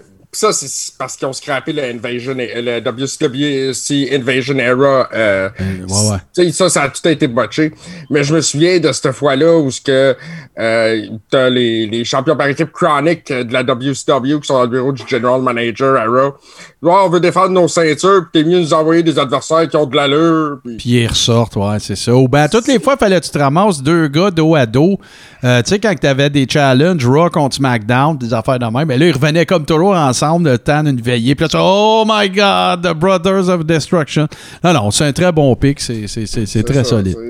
Très solide. Et, euh, mais Kane, là, il devait être bien, bien, bien content, lui, de se faire proposer la gimmick Ben, de Kane. Qu'est-ce que t'en Parce que à penses? sa première shot, là, Isaac Les deux premiers shots. n'a pas levé, là. Ben là, écoute, euh, en fait, là, là, je comprends où tu t'en vas, Steve, mais oublie pas non plus qu'il s'est fait offrir d'être le nouveau Diesel, là, hein? Ouais. Fait que, euh, tu sais, puis ça, tu sais, c'est tout des du gamique de marde potentiel, ça, là, là, on s'entend, là. Fait que, euh, excellent choix, mon cher JC. Et là, Steve, on s'en va à ton number one. Ben, mon numéro un, les gars, moi, je ne surprendrai pas personne. Je n'y ai pas changé. Parce que il n'y a rien pour moi qui pouvait même s'approcher de cette équipe-là. Puis je parle de Axe et Smash, la Demolition. L'équipe qui a détenu, et je dis bien l'équipe de deux gars qui ont détenu la ceinture le plus longtemps. Ouais, avant les niaiseries de New Day, là, mais... euh, non, non, t'as raison. ça. Et avant l'avenue de Crush, il faut le préciser, là. Ah, Oui, mais ça, oui. ça a scrappé à la gamique ben raide, là, ça, c'est Ben, clair, là. Je pense qu'ils ont essayé de faire du temps avec la gimmick en amenant Crush parce qu'un des deux Demolition ne pouvait même plus lutter. Puis avant Crush, il n'y a pas beaucoup de monde qui sait ça, mais si vous faites une recherche, les gars, vous allez le trouver. Ils ont même essayé d'avoir le troisième Demolition qui était Richard Charland. Euh, je me souviens très bien. Euh, Puis même, je me rappelle, parce que moi, je pensais que quand ils ont mis Richard Charland là-dedans, je pensais que c'était un des Moondogs, OK? la moustache. Ah, ben que- oui. Mais je pensais que c'était un des Moondogs. Tu sais, il y avait Moondog, Moon- euh, Moondog Rex, en fait, que je pensais que c'était. Puis tu as raison, c'était. Ouais. Euh, ben oui, ben écoute, là, on a pas mal tout dit sur euh, Demolition, mais c'est un excellent choix. Puis moi, je- une des affaires que je trouve le plus important, c'est qu'ils ont été conçus, entre guillemets, au sein de la WWE. C'est pas une équipe qui ont volé à un autre territoire, puis ça, pour moi, c'est important. Il y en a peut-être qui se rappellent pas, mais Rock and Roll Express a déjà lutté à la WWE. Et encore une fois, c'était toujours dans le but de contrecarrer les plans d'un autre territoire, que ce soit Bill Watts que ce soit les Crockett ou peu importe. Fait que voilà. Et ça m'amène à mon numéro un à moi. Euh, il peut arriver, effectivement, on l'a dit tantôt, que euh, un worker soit absolument incroyable et qu'il soit fondamentalement nono. Mais là, dans ce cas-ci, euh, s'il y en a un des deux workers qui était un piètre être humain, on va dire ça comme ça. Par contre, ben, semblerait-il qu'il y aurait eu un semblant de rédemption dans sa vie à la fin, puis bien content, mais c'est les British Bulldogs. Euh, Il y a tellement de raisons pour lesquelles moi je l'ai choisi numéro un. Je vais y aller super rapidement. Premièrement, ça a été les premiers pas big guys. Ils étaient pas gros, ces gars-là. Ils étaient gros, mais ils étaient pas grands, ces gars-là. là. Un. Deux. Le fast pace des British Bulldogs, c'est eux autres qui ont un peu emmené New Japan dans, euh, dans les. euh, la, la, la, le sol américain, j'ai envie de dire ça, parce qu'on sait tous que Dynamite Kid a commencé là. Euh, le fall, que j'aurais peut-être aimé savoir vos préférés de l'histoire dans n'importe quelle promotion. Ben écoute, là, c'est, ton premier carré rond. Ben en tout cas, live sur Twitch, on inquiète-toi pas, on va en faire plein des, des top 5 demain. Mais euh, parce que ça serait complètement, mais complètement différent. Là. Mais euh, puis d'ailleurs, euh, je vous lis ces choix vite fait, les gars. Hardy Boys, Dudley Boys, Edge and Christian, DX et PA. Fait que ça donne une bonne idée de ton âge aussi, le False. Mais c'est pas des mauvais choix. Ben non, c'est pas des mauvais choix, pas tout. ça. Ben non, c'est pas des mauvais choix du tout, du tout, du tout. Mais voilà, fait que les British Bulldogs, ça a été le premier tag team champion de la Golden Era, je vais appeler ça comme ça, ou de l'old school, qui était pas giga gigantesque en termes de, de taille, de 1. De deux, euh, le, le fast style, tu sais, vous verrez plus jamais une snap suplex comme Dynamite Kid les faisait. Vous allez me dire, ouais, mais ça, il a coûté 700 000 pièces de stéroïdes. Oui, je, suis d'accord, mais on le reverra jamais pareil. Et euh, trois, ben écoute, la, la qu'ils ont eu avec le Dream Team, puis d'ailleurs, j'ai été très surpris que le Dream Team ne soit pas du tout dans la liste des 50. Greg the Hammer Valentine, Brutus the Barber, ben il était pas Barber, Brutus Beefcake à l'époque. Ça, ça me surprend beaucoup. Mais euh, British Bulldogs, c'était le genre d'équipe que si je m'en allais chez Hector, la salle de billard, salle de pool, euh, station-service, cordonnier, euh, location de vidéo de mon village, lui, il avait une grosse soucoupe. Puis si euh, je voyais les British Bulldogs sur sa TV, je m'en allais pas. Je voulais tout voir ce qu'il faisait. Puis dans mes quatre autres choix, de- de- de- sur les cinq, ben, je peux te dire que mes trois premiers, c'est les trois que je serais resté devant. Et moi, pour moi, c'est une très bon barème, les 3 x 10 de Bret Hart, mais le seul barème que moi, je me suis basé, c'est s'il était à TV, je venais-tu devant TV? Et dans les cinq cas, c'était oui, mais dans les trois premiers, encore plus particulier. Je pouvais pas faire rien d'autre. Je voulais juste les regarder. Puis des lutteurs euh, solo, ben, tu sais, dans mes cinq premiers, les trois premiers, ça va être sûr que je n'étais pas capable de lâcher à la TV, je te dirais. Au-delà de ce qui était over, au-delà de ce qui vendait des tickets, euh, parce qu'on parle de gamique de marde, des fois, tu sais, euh, pas, c'est jamais à faute du, euh, c'est jamais à faute du, euh, du lutteur. Hey, salut, c'est ici Suburban qui est avec nous autres. Écoute, notre master merchandiser, over producer. Voilà, fait que y a, s'il existe une, une gamique de marde, c'est à cause qu'il y a un booker qui a mis un worker dans ce gamique de marde-là. Oubliez pas ça. là. Oui, il y en a eu des pics des fois que ça a été euh, le worker lui-même qui arrivait, qui soumettait ça. Puis là, il dit ah, OK, on va y aller. Là. Mais euh, tu sais, que ce soit le Goon ou T.L. Hopper ou euh, Mantor ou des affaires de il n'y a, pas un lutteur qui est arrivé à Vince qui a dit Hey, m'a me déguisé en bœuf. Mais non, c'est jamais arrivé, ça.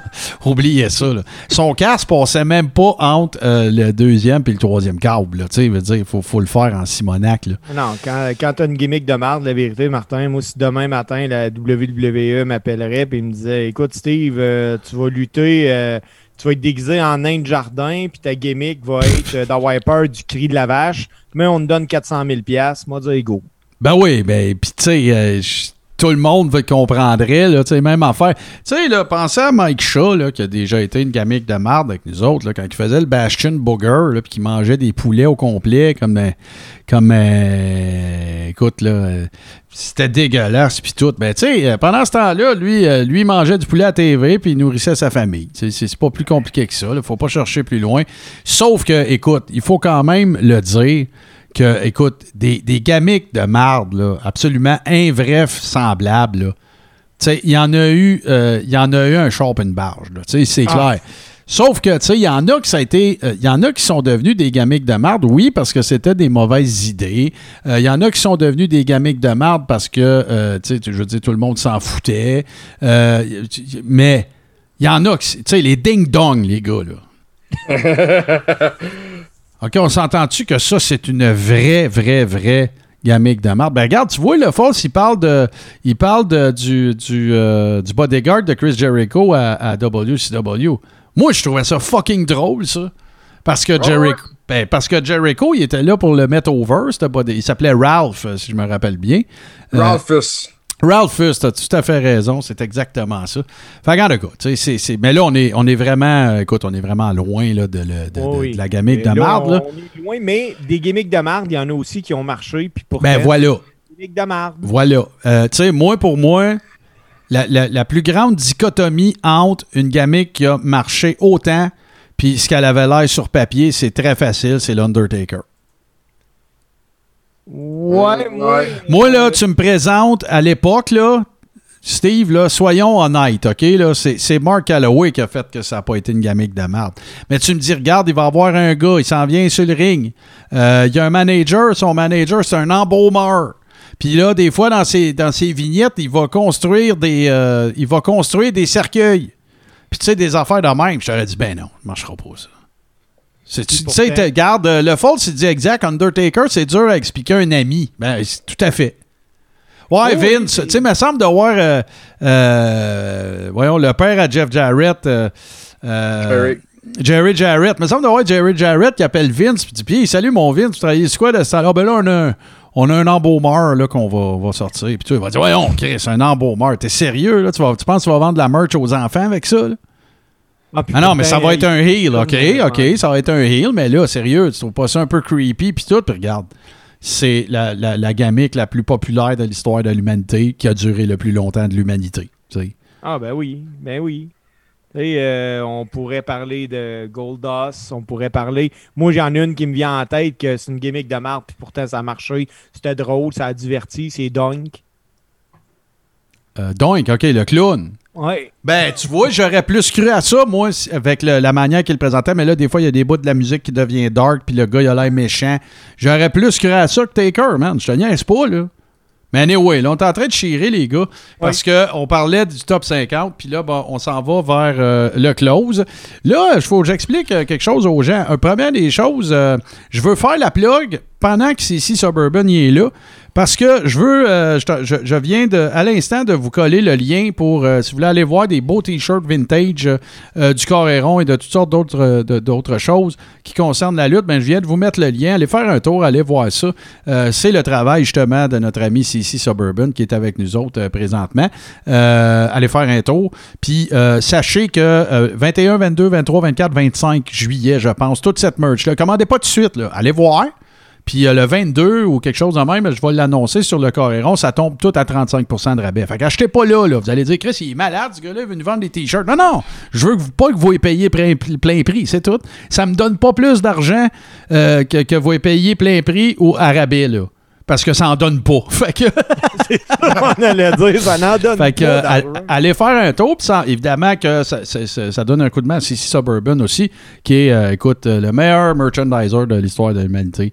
Ça, c'est sans contredit. Fait qu'allez faire un tour et on en profite pour dire un gros merci à CC Suburban. Sinon, ben nous autres, ce que je voulais vous expliquer, c'est que à partir de la semaine prochaine, quand on va faire les enregistrements comme ça, ça se peut que ça soit pas à 20h, ça se peut qu'on soit pas toujours. On a des horaires, JC aussi, Steve aussi, puis tout ça. Sauf que, par contre, ben, je vais intégrer à nos enregistrements qui sont live euh, le segment Les deux tonnes. Là, c'est vraiment par manque de temps que j'ai pas eu la chance de le préparer. Mais euh, sachez que le segment Les deux tours n'est pas mort. C'est qu'il va revenir la semaine prochaine. Et si vous avez des suggestions, ben, allez dans la messagerie du Coréron et euh, suggérez-nous vos tunes euh, à thématique lutte. Bien important. Si c'est pas une ring entrance, ben, envoyez-nous. Donné, vous avez entendu parler d'un lutteur qui a fait un album. garde Macho Man qui fait du rap. peu importe. Puis on va vous on va vous spinner ça. Fait qu'on va toujours avoir une tune que nous autres on choisit et une tune que euh, nos fans choisissent. Le rap de Macho Man qui s'intitule Be a Man. On vous revient tout de suite après. Vous êtes dans le Coréron, c'est la saison 5, c'est l'épisode 4. Hulk Hogan, Hollywood saw you. I'm coming after you, you coward. I think it damn Hogan let you set it off. Set it off. Used to be a hard hog, now you done turned soft. Doing telephone commercials, I seen ya. As a ballerina. I knew all along you had those tendencies. Cause you've been running from macho like I got a disease. Dude, please, your pay-per-view event was a joke. You're avoiding Randy Savage cause you know you can smoke. Come on, that phony fight the rock straight too fast. But when I challenge Hogan to do a real fight, he passed. I called him out, but the punk was scared to go. It was a charity event, but the hall didn't show.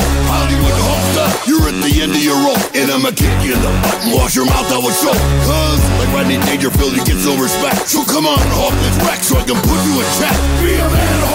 Come on, don't be scared. You're running from macho, that's what I heard. Be a man, Hogan. Come on, don't be a chump. I never thought Hulk would go wild like a pump. Be a man, Hulk. Come on, don't be scared. You're running from macho, that's what I heard. Be a man, Hogan. Boy, you's a chump. Call you Hollywood. don't make me laugh. Cause your movies and your acting skills are both trash. Your movie straight to video, the box office can't stand. While I got myself a feature role in Spider-Man. You hide the man, but when I find you, it's on. And when I slam it through the door, you wish you was never born. I smell a coward. Is that you, Hogan? My dude's gonna kick your butt. This is slogan. You tried to ignore me, thinking I'll go away, but I'ma keep on messing with you, dude, day after day. And once you step through, macho oh, you through. The joke's on you, so Hulk, what you gonna do? Probably nothing, cause you're a real big punk. You call my dad up on the phone, man, use a chunk. Cause if you really got static, take it up with me. And I'll pump your butt out for the world to see.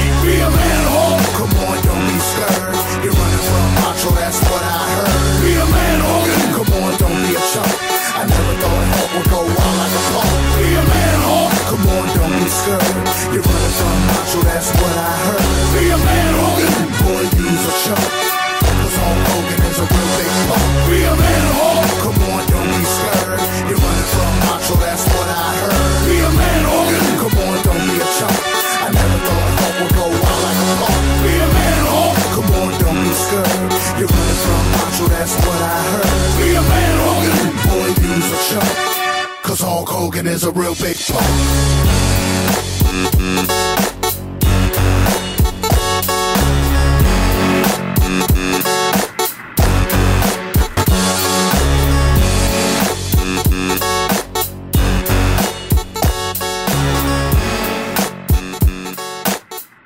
Hey, hein, les, des- les gars de la, grosse, grosse, grosse euh, qualité de, de production quand même. Hein, c'est, clair pour moi qu'il n'y aucune track là-dedans qui avait été euh, achetée. Hein, c'est sûr et certain. Puis ça, ben écoute, on se reporte un peu à l'époque. Euh, Macho Man a vécu euh, plusieurs époques. Hein. Il bon, évidemment, il avait son territoire. Je fais ça bien, bien vite. Il avait son territoire avec son père. Après ça, une grosse fiode avec Lawler à Memphis parce qu'il avait des territoires. euh, Son territoire était considéré celui du, père. Angelo Poffo, le père de Macho Man, était considéré comme un territoire outlaw par la NWA qui compétitionnait avec Jarrett et Jerry Lawler à Memphis. Finalement, ben, sa compagnie. Euh, il décide de faire une feud avec Lawler. Euh, Macho Man, vous connaissez son intensité, mon top 5 euh, pour la vie comme worker. Et après ça, ben, il jump à la WWE. Vous savez l'histoire. Ils, en font un commentateur parce que Vince pense qu'il est trop vieux pour lutter. Il s'en va à WCW. Euh, il y a eu toutes les histoires, les épopées avec Elisabeth et toute la patente. Et euh, la dernière fois qu'on l'a vu pseudo-activement, ça a été à la TNA. Il avait complètement changé de look, les cheveux teints et tout ça. Et après ça, ben, il a fait un peu de capine, notre cher Randy. Puis là, ben, il a décidé qu'il callait out tout le monde. Puis qu'il envoyait chier Hulk Hogan dans un un album quasiment au complet. Triple H va te voler ta blonde. Écoute, il l'a échappé bien raide. Ça correspond aussi à une époque où est-ce qu'il a été révélé dans un documentaire de A&E euh, qu'il était avec une demoiselle qui s'appelait Gorgeous George à la WCW. Plantureuse jeune demoiselle, très jolie. Et si vous ne le saviez pas, ben, la raison pourquoi il pouvait l'appeler Gorgeous George, parce que les droits d'utilisation de ce nom-là, Randy Macho Man est tel- aimait tellement le lutteur Gorgeous George qu'il les a achetés.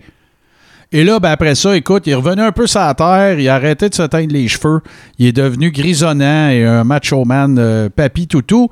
Et euh, il a retrouvé l'amour de jeunesse qu'il avait perdu de vue, s'est marié et a coulé des jours heureux avec elle sur une beach house en Floride jusqu'au jour, malheureusement, où est-ce qu'il a eu euh, un arrêt cardiaque et a perdu contrôle de son véhicule. Sa conjointe s'en est sortie, mais lui, il est resté malheureusement.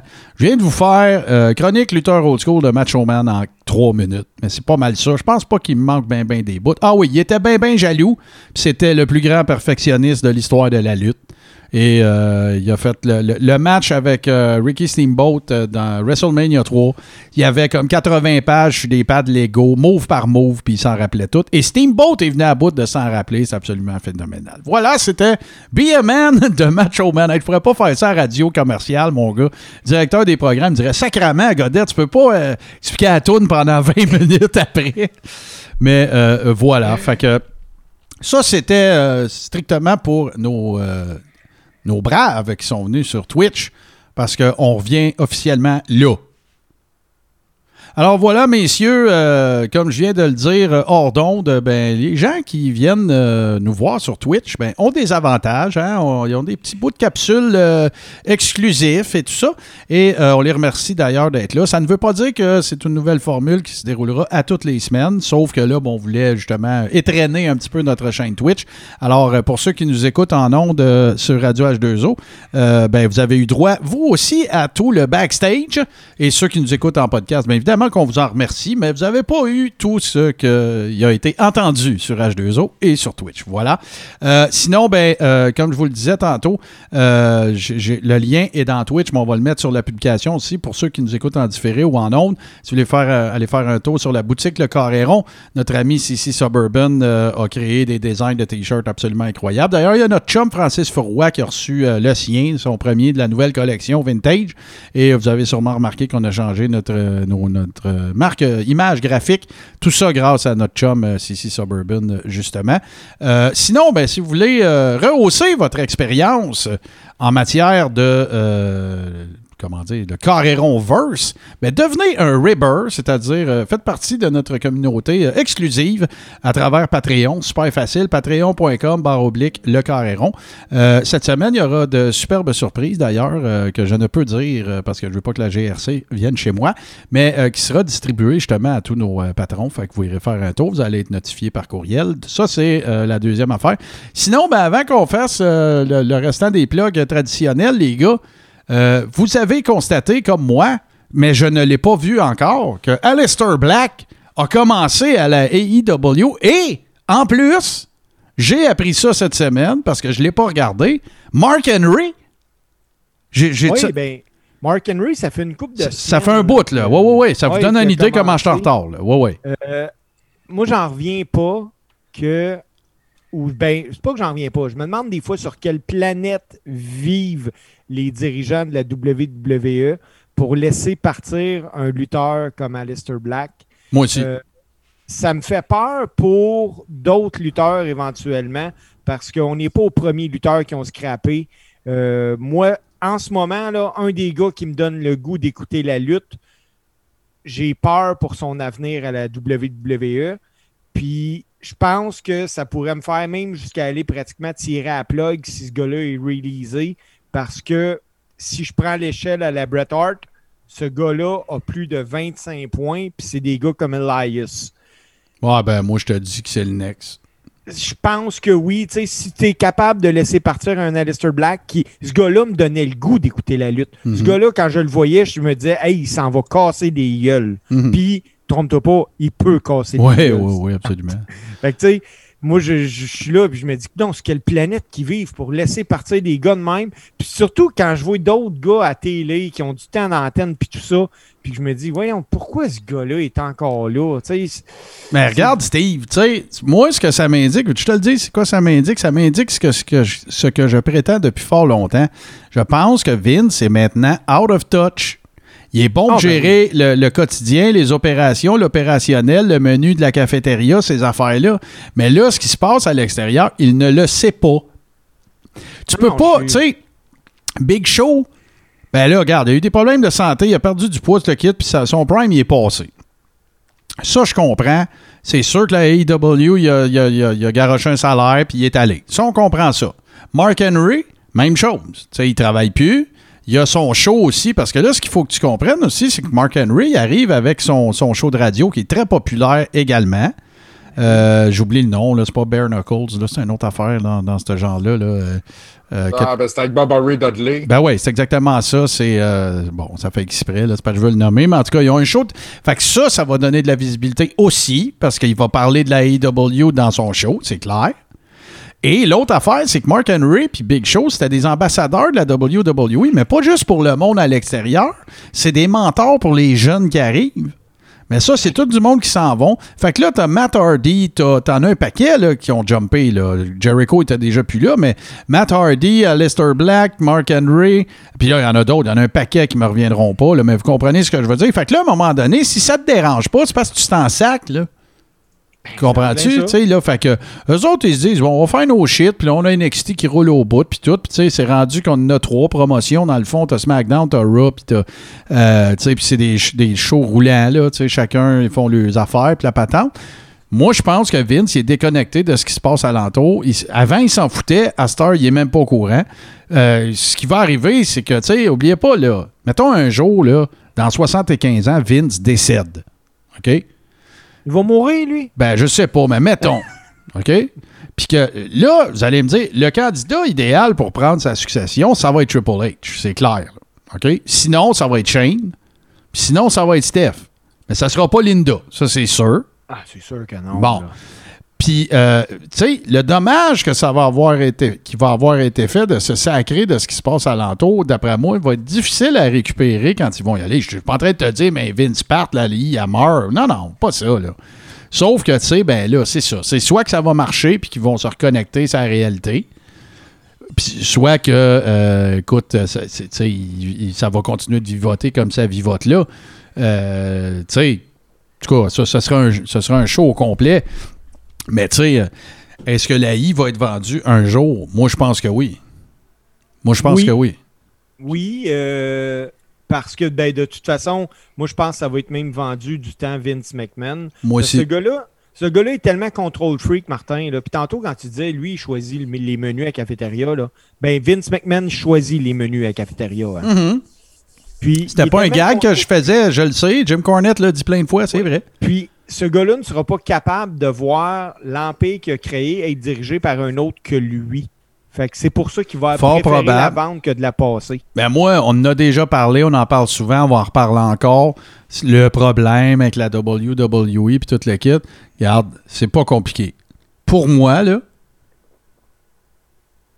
la WWE, c'est plus une compagnie de lutte, c'est un réseau de télévision. Ben Puis oui. c'est ça qui va vendre. C'est ce que je dis souvent. C'est plus. C'est un show de TV avec de la lutte dedans. C'est pas de la lutte qui passe à la TV. Je le dis souvent, je suis avec ça, mais ça fait en sorte qu'au final, la WWE, c'est un réseau de télévision. C'est plus une promotion de lutte. Sais, ça vend de la merch plus que ça fait d'argent avec les événements. Comme la musique. La musique, tu vends plus tes tunes. Tu vends des tournées puis de la merch. Ben oui, Bon. c'est en plein ça. C'est c'est- c'est de valeur. Euh, je veux pas être méchant pour aucun musicien, puis je sais, Martin, que t'es musicien, mais des CD, là, t'essayes pas de trouver ça en nulle part, là. À cette heure, tu peux acheter un album via À partir du moment qu'ils ont créé le network, la business de DVD, c'est fini, là. C'est fini. Voilà. C'est fini. Ben, ça va tout être euh, des sujets euh, bien intéressants, ça, mes chers amis. Puis euh, j'aime bien lancer des lignes à l'eau dans les clauses. Mais là, c'est là qu'on est rendu. Alors, comme je vous le disais tantôt, visitez la page Facebook, le carré, ben, en fait, le carré rond sur Facebook. Vous allez avoir le lien pour vous rendre vers la merch. Visitez patreon.com, barre oblique, le carré rond pour faire partie de notre communauté. Je réinforme à nouveau nos chers Ribbers qui vont recevoir un petit cadeau dans les, le- probablement d'ici demain soir. Euh, sinon, ben, euh, si vous venez de nous découvrir sur Radio H2O, nous sommes en exclusivité. Ben, merci beaucoup d'avoir été là. Et euh, si vous, justement, voulez écouter nos épisodes passés, et il y en a un puis deux, ben vous avez tout simplement à vous rendre à utiliser l'application de votre choix, c'est-à-dire euh, Apple Podcast, Google Podcast ou Spotify ou tout bon podcatcher Andro- Android, pardon. Vous faites une recherche Le Carré rond et euh, vous allez nous trouver sans aucun problème. Vous allez pouvoir vous abonner, vous allez pouvoir nous écouter même sur la Lune. si vous nous téléchargez, bien sûr. Euh, sinon, ben, on est en stream également sur Spotify. JC, un gros merci. Toujours intéressante chronique de jeux vidéo. J'ai déjà hâte à la semaine prochaine parce que là, on va s'en venir plus vers ceux que je connais. Euh, Exactement. Là, on va parler de génération PlayStation 1, Sega Dreamcast et. Nintendo 64 Bon. là, qui ont parmi sur 64 l- parmi les meilleurs jeux vidéo de l'histoire là, au niveau des jeux de lutte. Bon, tu vois, puis en plus, on va commencer à voir d'autres choses que des, des, des, des Outlaws puis de la WWE. Là, on va commencer à avoir de la WCW, de la ECW. Tout à on va- fait. Là, on va commencer à avoir des affaires intéressantes. Sinon, Steve, euh, la semaine prochaine, un teaser. Dis-nous pas de quoi tu vas parler. Ah, ben tu l'as fait, en fait. Tu vas Je nous parler d'affaires qui sont passées à, Sau- à Paul Sauvé. Je- oui, je l'ai fait. On, on va parler du Paul Sauvé, mais euh, moi, je vais closer un peu le rond comme on l'a commencé parce que c'est pas, je peux pas passer ça sous silence. On a commencé en parlant du décès de M. Paul Hondorf. Ouais. Euh, le 1er juillet dernier est décédé le patriote Del Wilson. Oui, hey, tu fais bien de le dire. Ben oui, absolument, tout à fait. On, ça a passé complètement sous le radar parce que Orndorff est récent, mais tu as 100% raison. Très bon worker, euh, d'ailleurs, euh, qui a cédé à l'époque de son départ de la WWE sa tourne à Kurt Angle, en passant. Euh, Pour ceux qui s'en qui s'en Right. souviendraient pas. Et euh, oui, Del Wilkes, c'est un gars de territoire, un gars avec un body, une star de, une star de football en plus aussi, un peu comme Orndorff euh, dans ses années collégiales. Puis euh, qui a roulé sa bosse et qui a eu une excellente run à la WWE, entre autres avec Bret Hart, dans- pendant que Bret était euh, jailli les, les- les États-Unis. Euh, rappelons d'ailleurs que Bret Hart a la double citoyenneté en passant, parce que sa mère est américaine. Et euh, voilà, puis je me demande même s'il n'est pas né aux States, en tout cas une affaire de main. Mais peu importe, c'est un détail. Mais effectivement, tu fais très très bien de le, souligner. euh, euh, euh, le Patriot, Del Wilkes, qui, qui- est décédé. Et lui, dans son cas, d'ailleurs, c'est d'autant plus plate, ou en tout cas, j'espère que euh, il y, y aurait.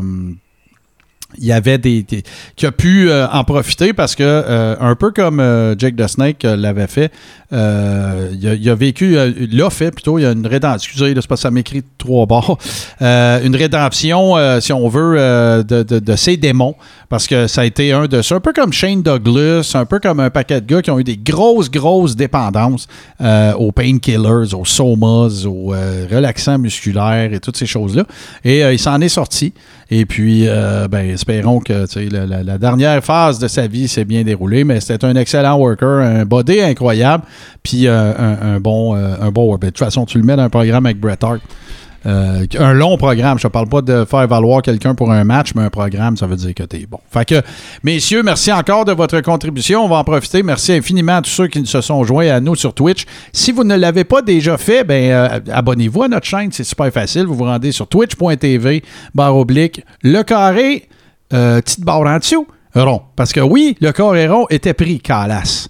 Alors voilà, c'est le carré underscore rond. Sinon, ben moi, je vous laisse sur la meilleure musique, le meilleur mash-up de l'histoire de l'humanité d'un show de lutte qui est présenté en exclusivité sur Radio H2O tous les lundis à 20h. C'est une composition de mon ami Super Dave Bérubé. Messieurs, à la semaine prochaine.